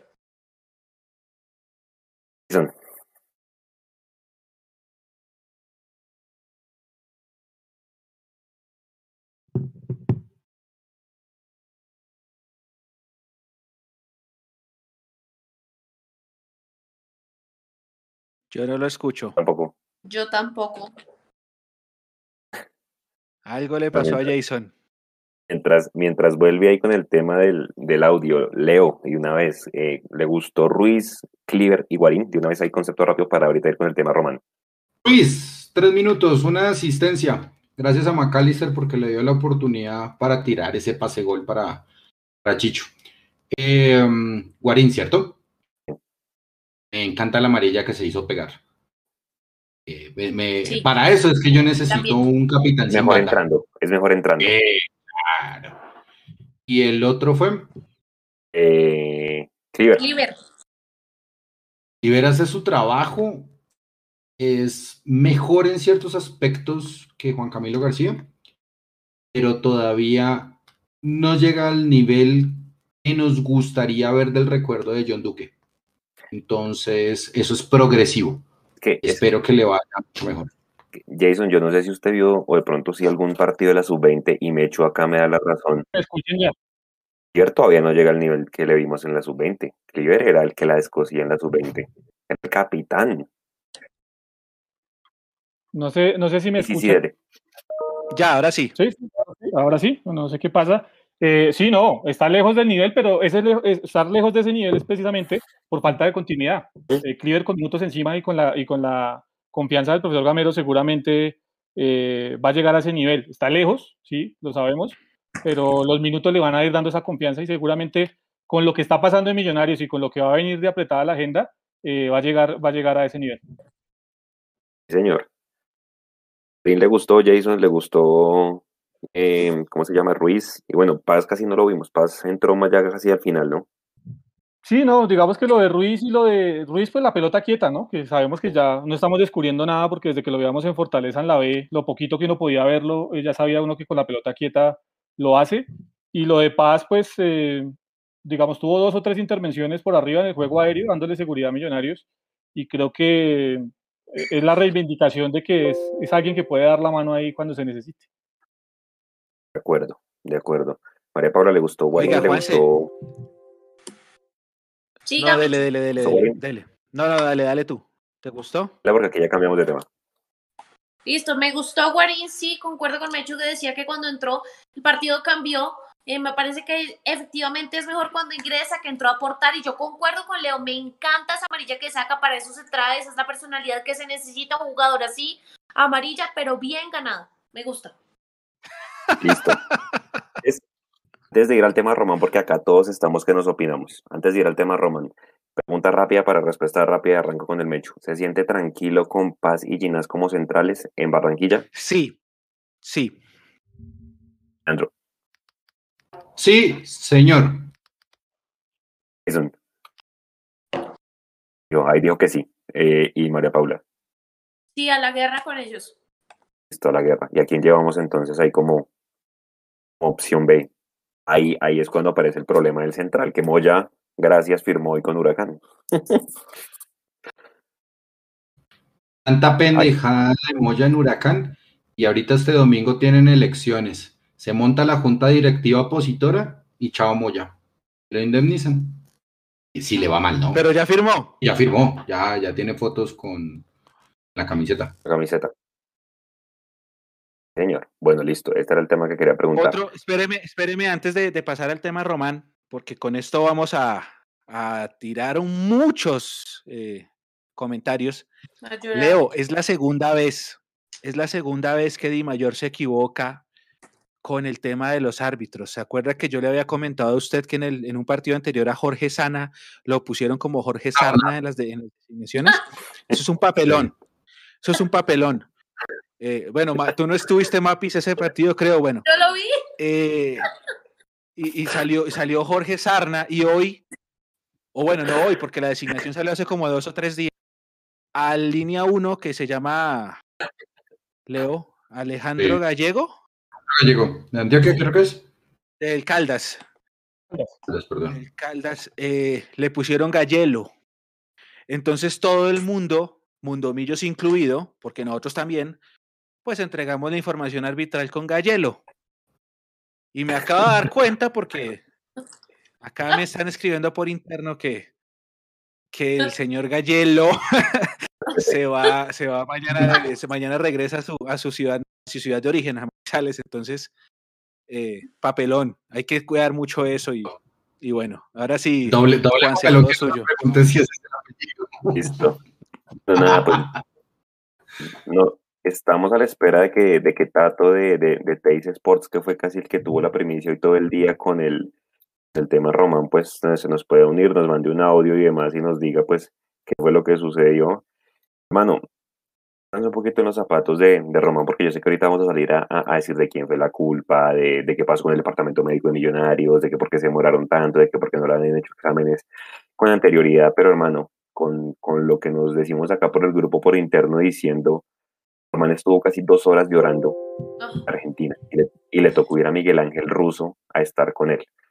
Pónganse ustedes en los zapatos, porque es que yo les decía, eh, me echo a, María Paula y a, y a Jason en la previa, pues ah, digamos que desde Pedro Franco, para las nuevas generaciones, y Chitiva para las nuestras, no veíamos esa, mm, pues ese suceso, ¿no? Es decir, desde poder vender a un jugador que fuera bogotano, que se formara en las divisiones inferiores. Chitiva, por ejemplo, no fue campeón, pero fue un referente para muchos de nosotros. Pedro Franco sí fue campeón y saltó directamente a Europa. Y ahora pues ver a Román, sí, eh, con el sueño de que se formó en las divisiones inferiores y fue un grande del continente y que se le caigan los sueños así, hermano, de un momento a otro es muy heavy, ¿no? O sea, hablemos primero de la persona, del jugador y ya pasamos ahorita por el resto de los temas, eh, Leandro.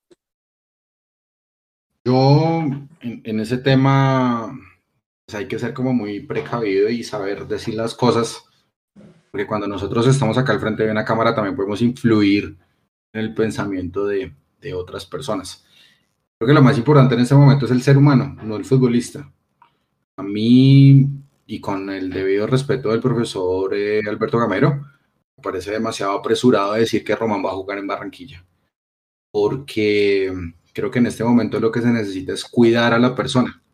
Por supuesto que nos hace falta Román, pero hoy hay que cuidar y proteger a Andrés Felipe Román, el, hijo, el novio, eh, la persona como tal que está detrás de la armadura eh, futbolista.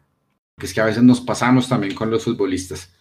Yo lo que espero es que Millonarios ponga todo el dinero disponible para proteger a su empleado, porque Millonarios es el empleador de Felipe Román, esto puede generar una incapacidad, y esto no lo digo yo, esto lo dice la ley colombiana. En este momento todos los esfuerzos deben estar encaminados a revisar su patología, porque la ciencia médica es una sola. Lo que digan en Buenos Aires va a tener repercusión en Bogotá. Pero el dictamen médico y los resultados médicos son iguales. Una miocardiopatía es igual en Buenos Aires, en el Nepal o acá en Bogotá. Entonces, no nos preocupemos en este momento por el jugador de fútbol, sino por la persona. Y tener a los mejores médicos cardiólogos para él tiene que ser igual a tener los mejores psicólogos porque él en este momento puede estar muy mal y eso, si él puede volver a jugar fútbol, influir en su rendimiento. Eso es lo que yo creo.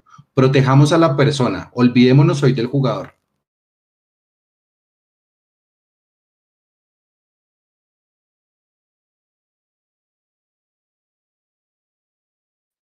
¿Cómo lo ve? A la persona.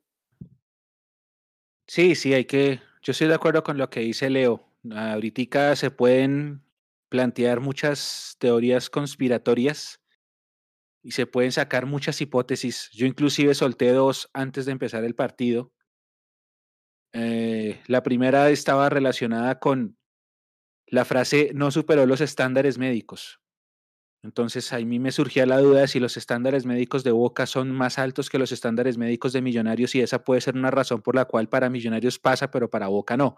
No lo sé, no soy médico, yo estudié ingeniería, pero hablo desde lo que uno ha leído y ha visto en, los videos y con todo lo que, lo que dijo la prensa argentina. Y la otra teoría fue desmentida por un comunicado que emitió el club. Yo decía que posiblemente como, como él empezó el año con COVID, el día de los exámenes médicos él no se presentó, obviamente, porque estaba en cuarentena. Y mi teoría apuntaba que de pronto, como él no se presentó en exámenes médicos, simplemente cuando superó el COVID, lo llevaron a la sede, le hicieron el PCR, copito en la nariz y listo a jugar. Y de pronto se obvió ese pedazo de los exámenes médicos. No lo sé. El club emitió un comunicado diciendo que sí se han practicado exámenes periódicos. Así que pues es el comunicado del club y eh, ante eso hay que creer.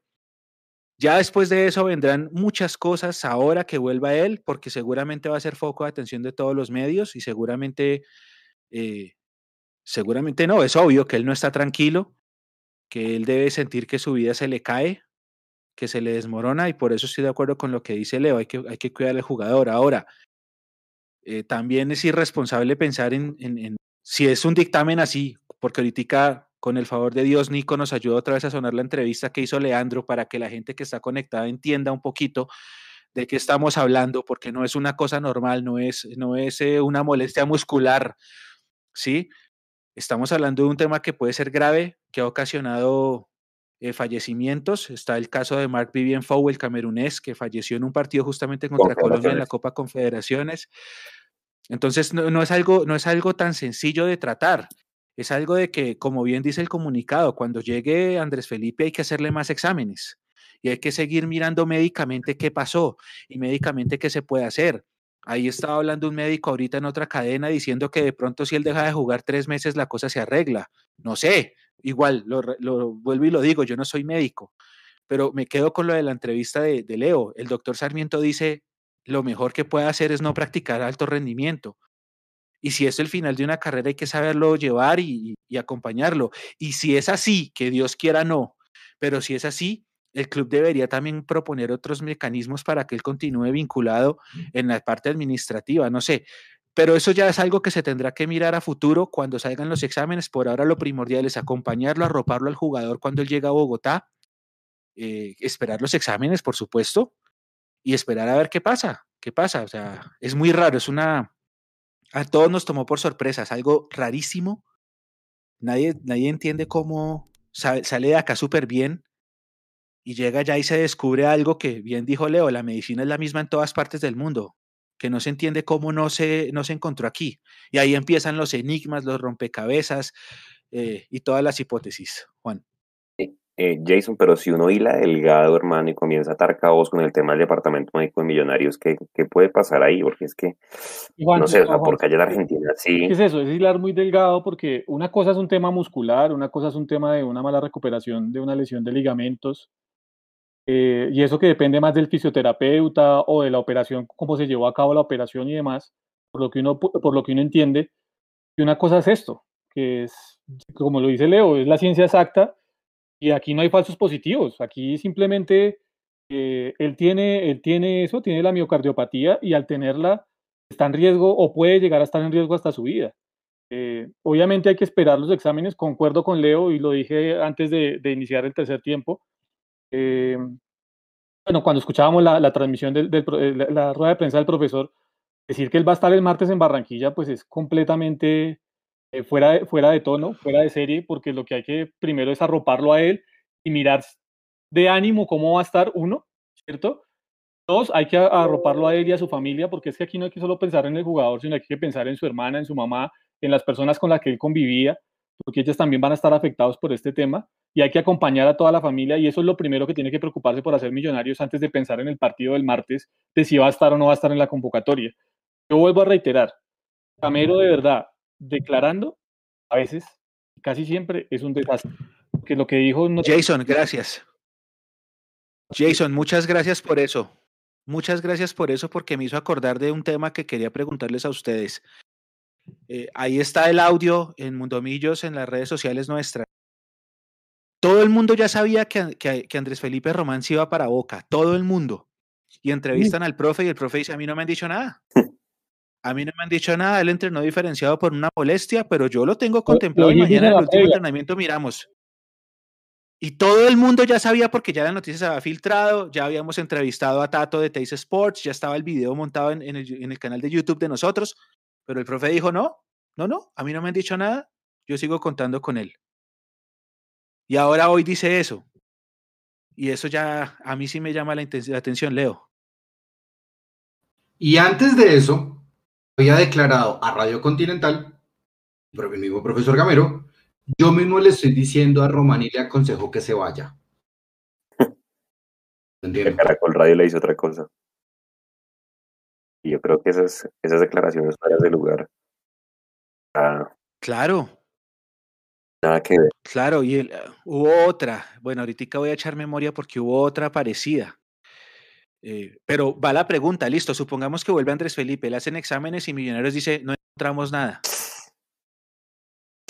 No, no, no. Ponga el audio, ponga el audio del doctor Juan Manuel Sarmiento. ¿Cómo hace, cómo hace Millonarios para desmentir lo que dice el doctor y lo, que muestran los exámenes en Argentina? ¿Cómo hace Millonarios para desmentir eso? Exacto. Porque es que ahorita ponga, eh, suena la entrevista a Nico y le demos el comunicado que puso Millonarios también, porfa. Hola amigos de Mundomillos, muchísimas gracias por seguir conectados, por supuesto, en esta multitransmisión, justo antes de que empiece el partido Millonarios Deportivo Pasto. Así que para darle alcance, por supuesto, al tema de Felipe Román y de su no contratación con Boca Juniors, hemos decidido llamar al doctor Juan Manuel Sarmiento. El doctor Juan Manuel Sarmiento es médico cirujano de la Universidad del Bosque, especializado también en medicina del deporte, eh, miembro fundador de la Asociación de Medicina del Deporte y en este momento coordinador del Centro Cardiovascular de la Fundación Clínica Chayo. Doctor Sarmiento, buenas tardes, bienvenido a Mundomillos. Leandro, buenas tardes a usted y a sus oyentes.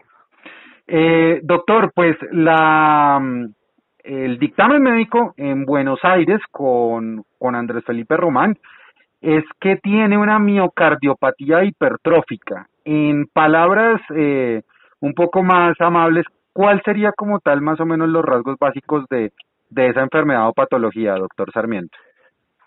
Pues básicamente la, enfermedad, la cardiopatía hipertrófica es una anormalidad estructural del corazón. ¿Qué significa? Que una parte del corazón crece en forma desigual al otro, por decirlo. Eh, es normal que de un deportista de alto rendimiento o una persona que hace ejercicio físico regular, su corazón crezca eh, armónicamente, todo el corazón crece de forma armónica. En la cardiopatía hipertrófica únicamente una parte del corazón crece, ya sea una parte del ventrículo izquierdo, el, corazón tiene cuatro cavidades, eh, dos ventrículos, dos aurículas, y específicamente el ventrículo izquierdo que maneja más volumen, porque es, es la parte que tiene que lanzar más fuerte eh, la sangre para que llegue a todo el organismo. La cardiopatía hipertrófica, una parte del corazón, sobre todo el ventrículo izquierdo, crece más de lo normal, sobre todo la parte media, lo que llamamos el septo, que es como la pared que divide el ventrículo izquierdo del ventrículo derecho. ¿Esto qué puede ocasionar? Desafortunadamente puede ocasionar, dependiendo de la, del tipo de cardiopatía hipertrófica, porque hay muchos tipos de, esta alteración, que eh, crezca mucho la parte de, salida, lo que llamamos el tracto de salida del ventrículo izquierdo, o sea, donde sale la sangre del ventrículo hacia la gran arteria aorta, y esta obstrucción que se produce a la salida puede ocasionar que la cantidad de sangre específicamente que, que vaya a, al, al resto de vida, específicamente a la parte de, de arterias del corazón, porque las arterias del corazón están en la salida de la, de la aorta, eh, se disminuya.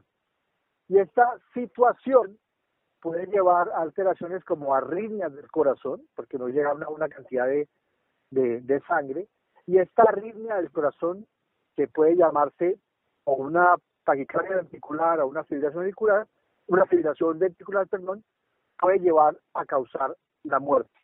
Esa es la situación básicamente de la cardiopatía hipertrófica. Hay diferentes, hay diferentes tipos de esta ah, alteración y lo que tocaría estudiar es realmente qué tipo de alteración tiene el jugador. Eh, doctor Sarmiento, eh, precisamente pues usted que hace parte de la Asociación de Medicina del Deporte y sin conocer pues todavía todo este eh, posible tipo o abanico de, patologías, eh, le hago una pregunta. ¿El jugador podría o puede volver a competir al máximo nivel, empero que no se le descubrió posiblemente a tiempo y ha venido eh, sistemáticamente compitiendo al alto nivel? Si es realmente cardiopatía hipertrófica, tendría contraindicado ese alto rendimiento. Ok. O sea, en estos momentos, si esto le, le descubrieron, lo mejor es que el jugador o deje de practicar el fútbol al alto nivel o pare durante un tiempo para volver a competir al máximo nivel. No, si es una cardiopatía hipertrófica, se contraindica hacer alto rendimiento. Es decir, en estos momentos el jugador podría terminar su carrera súbitamente. Pues yo, yo hablo de lo que aparentemente le descubrieron al jugador. No sé si realmente es lo que tiene el jugador o no, pero si de base una cardiopatía hipertrófica, digo, contraindica el alto rendimiento. Doctor, tengo otra, otra pregunta. ¿Es posible que jamás acá se le haya descubierto esta condición o es más un asunto posiblemente de, omisión, no sé. No, tampoco podría dar esa información porque no sé eh, qué valoración hicieron acá o qué tipo de chequeos hacen acá, que sería irresponsable de mi parte dar esa afirmación. Sí. decirle. Ok, eh, doctor, otra cosa también importante para, para terminar. El jugador eh, tuvo COVID a principios de este año. Eh, sin conocer pues el detalle, exámenes médicos y estudios que abren sobre la relación entre COVID y, cardiología, ¿esta miocardiopatía hipertrófica pudo ser acelerada por el virus? No, hasta ahora no hay ninguna eh, asociación que realmente el COVID pueda producir miocardiopatía hipertrófica. Hay asociación de que el COVID pueda producir miocarditis, que es diferente, que miocarditis básicamente es una inflamación del corazón que es una situación diferente a cardiopatía hipertrófica. Son, son dos eh, entidades, son dos situaciones totalmente diferentes. Eh, doctor, la última para, despedirlo y agradecerle por este tiempo en Mundomillos. Estamos hablando con el doctor Juan Manuel Sarmiento. Eh, en estos momentos, si usted estuviera viendo el dictamen médico que le dieron a Andrés Felipe Román y ve miocardiopatía hipertrófica, lo primero que le diría a él es tiene que dejar de jugar fútbol, ¿cierto? Lo primero que hay que hacer son estudios complementarios para realmente saber qué tipo de cardiopatía hipertrófica es, qué, eh, qué impacto tiene en, en su parte de salud como tal.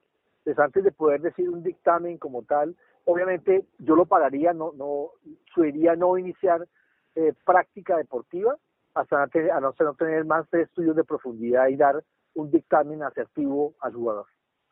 Doctor Juan Manuel Sarmiento, eh, miembro fundador de la Asociación de Medicina del Deporte acá en Colombia, médico cirujano y especialista también en medicina del deporte y jefe y coordinador de eh, la parte cardiovascular en la Clínica Chayo. Un placer hablar con usted y, esperamos tenerlo acá en Mundomillos eh, en caso de, ser necesario. Muchas gracias por este tiempo con nosotros.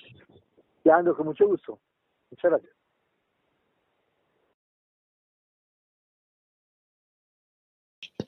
Bueno, creo que, que, que, que, es bastante claro para todos pues las posibilidades que hay, los riesgos que hay. hay. Habrá que esperar los exámenes de los especialistas, sobre todo por Román, pues porque obviamente le habrá preguntado, bueno, ¿y qué sigue para mí? ¿Sí? Yo creo que no es tan fácil como decía Gamero, no, venga y, y póngase los cortos y vamos para Barranquilla, no sé.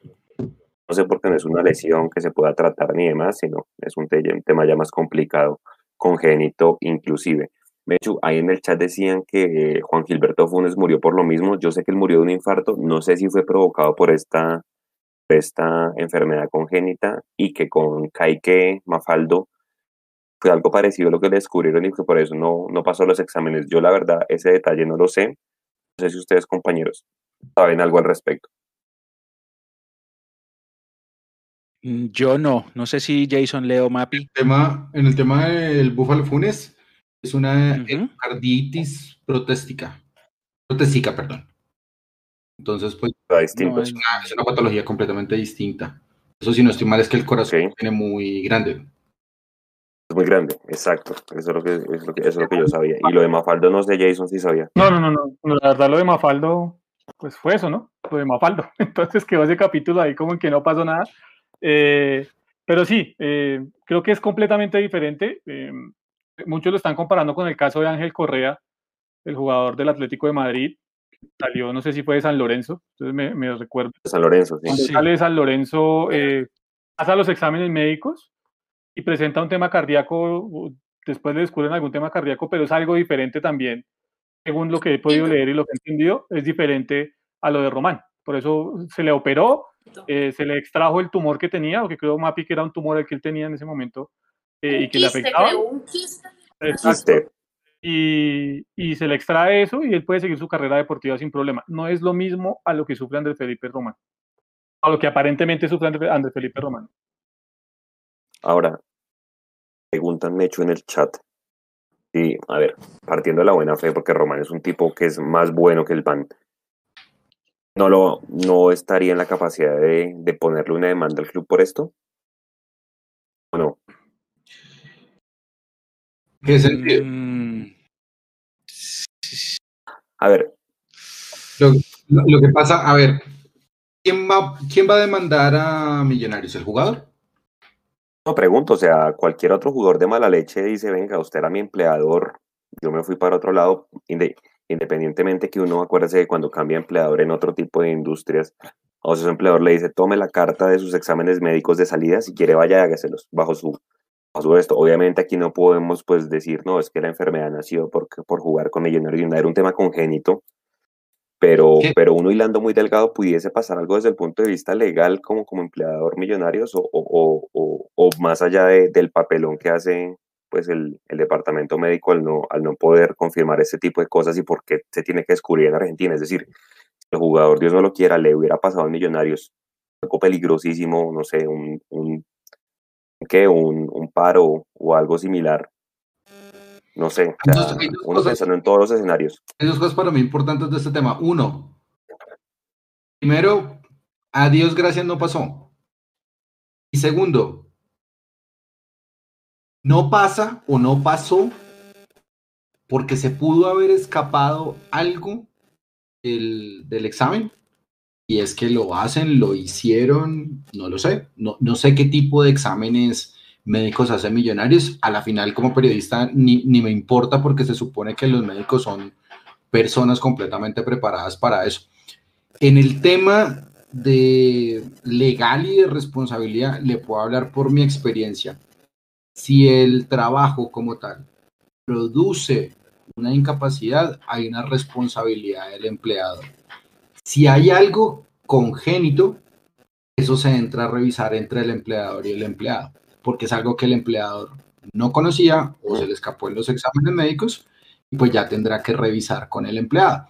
Pero es, es, es un poco difícil pensar eso, porque es que este no es un caso Gilmar Angulo, este no es un caso Leonard Vázquez, este no, Jorge Perlaza. Jorge Perlaza, este no es un caso César Carrillo. No lo es. Es algo completamente, o sea, es, para que se lo saquen los hinchas de la cabeza, son temas, esos cuatro que le acabo de mencionar, lo que le pasa a Felipe Román es completamente diferente. Ahora, ahora, Mapis, este no es un llamado de atención a los departamentos médicos del fútbol colombiano, Jason, con el detalle y la profundidad que hacen los exámenes. Aquí ya queda en evidencia que, que, seguramente hay que mirar otro tipo de cosas antes de, de, de firmar a un jugador, qué sé yo. No sé por qué tuvieron que haberlo descubierto allá hacia aquí de alguna manera, como decía Millonarios, me hecho en su comunicado, se le hicieron todos los exámenes de rigor y nunca salió nada. porque sí salió allá? Claro, es que no es un llamado para, no solo para los departamentos médicos, sino para acá en el país. O sea, ¿quién vigila, quién controla? Justamente a eso, los cuerpos médicos de los equipos que hagan los exámenes pertinentes, que vayan a fondo y que en muchos casos pues no pongan a los, a los jugadores en peligro, por decirlo así, porque es labor de los equipos realmente velar por esa salud porque es la herramienta del trabajo, el cuerpo, el cuerpo de la persona. Bueno, súper. Nada, es un tema que tiene de largo como de ancho seguramente en nuestros próximos live con mucha más información, pues porque es que esto pasó hace que menos de cinco horas, muchachos, entonces pues obviamente hay que, hay que entender bien, vamos a hacer todo lo posible para encontrar y entender las versiones desde Argentina directamente, qué fue lo que pasó. Seguramente ahorita todos los medios van a querer abordar a Román, entrevistarle, preguntarle. Yo creo que desde Millonarios les pedimos a los medios un poquito, un, poquito de respeto, ya suficiente show está el tema de las vacunas. Creo que este tipo de cosas por lograr unos clics no tiene que ser eh, eh, el deber de los, de los medios de comunicación tradicionales a los cuales el director de comunicaciones de Millonarios y les deja declaraciones, pero a los medios partidarios no. Entonces, si alguien de los medios tradicionales nos ve, pues porfa, desde este lado les pedimos mucho respeto con el jugador y con la persona, como lo decíamos. Quedan cinco minutos de programa. Nico, eh, como lo prometimos, vamos a hacer la rifa de la camiseta, por ahí la de tener Mechu, número 4 de Brainer Paz. Es un incentivo que le dijimos a la gente que íbamos a darles la posibilidad de participar en un sorteo por haber respondido a la encuesta, que muchas gracias a toda la gente que participó por toda la información que nos dan, es de gran, gran, gran valor sobre todo porque ustedes son quienes generan este, este producto y este medio y ustedes son los que lo consumen y nosotros nos debemos eso a ustedes. Entonces, antes de nada, pues que sea el que gane, muchas gracias a todos por darnos información y sobre todo por aportar con nuevas ideas. Entonces, Nico, si quiere ahí contarles a la gente cómo se va a hacer el sorteo, si quiere mostrar en pantalla para que todo sea transparente, quede grabado, etcétera, y ya con eso cerraríamos este tercer tiempo con la victoria de Millonarios 3-1 sobre Pasto. Listo, Juanse, sí, yo ya tengo aquí todo listo. está el Excel, ahí ya lo están viendo en pantalla, ustedes también compañeros. Fueron más de, fueron 2.181 eh, encuestas.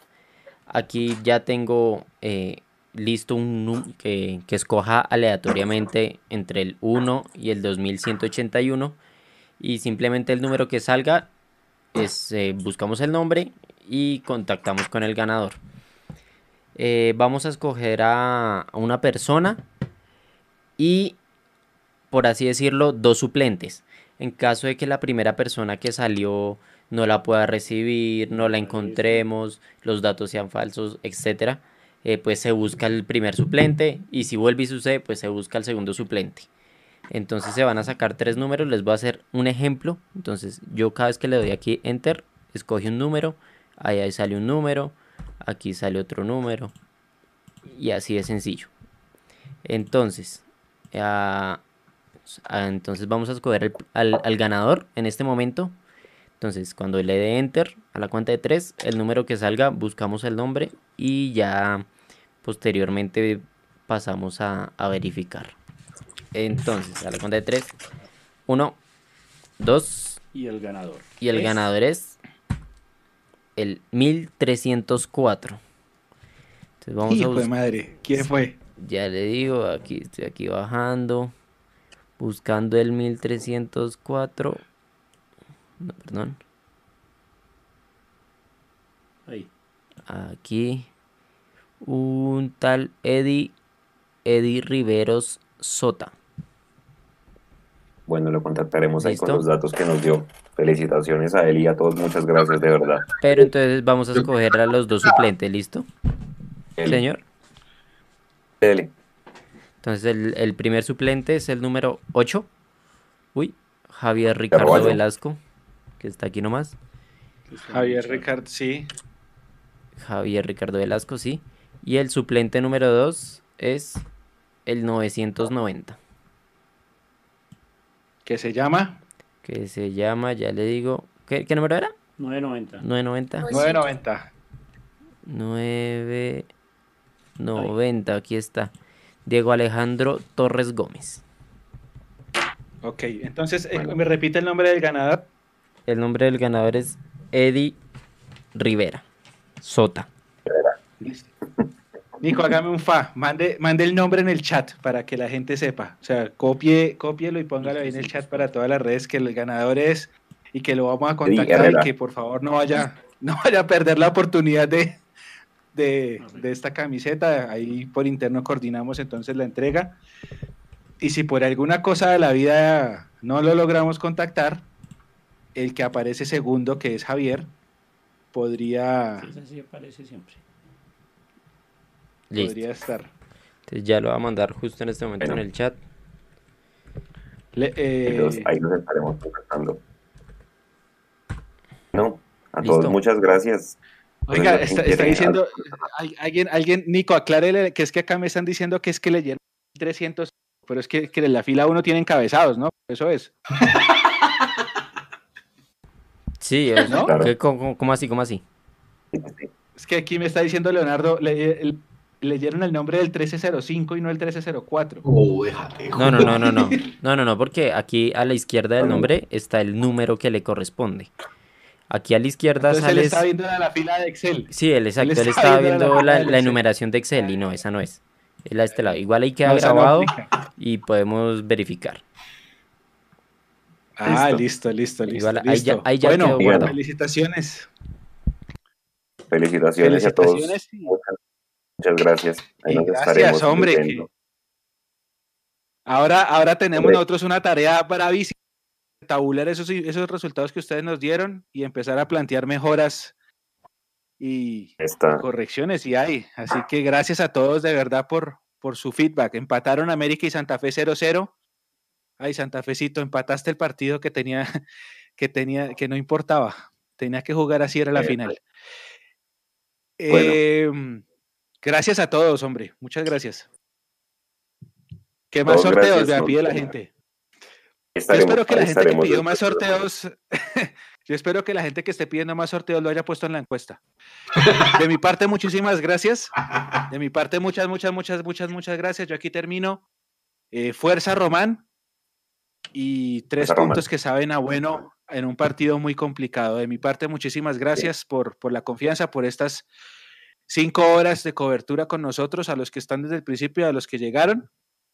Muchísimas gracias de nuevo y, de mi parte me despido. A todos un abrazo y, y nos encontramos de nuevo el martes. Chao. Feliz fin de semana, descansen. Chao.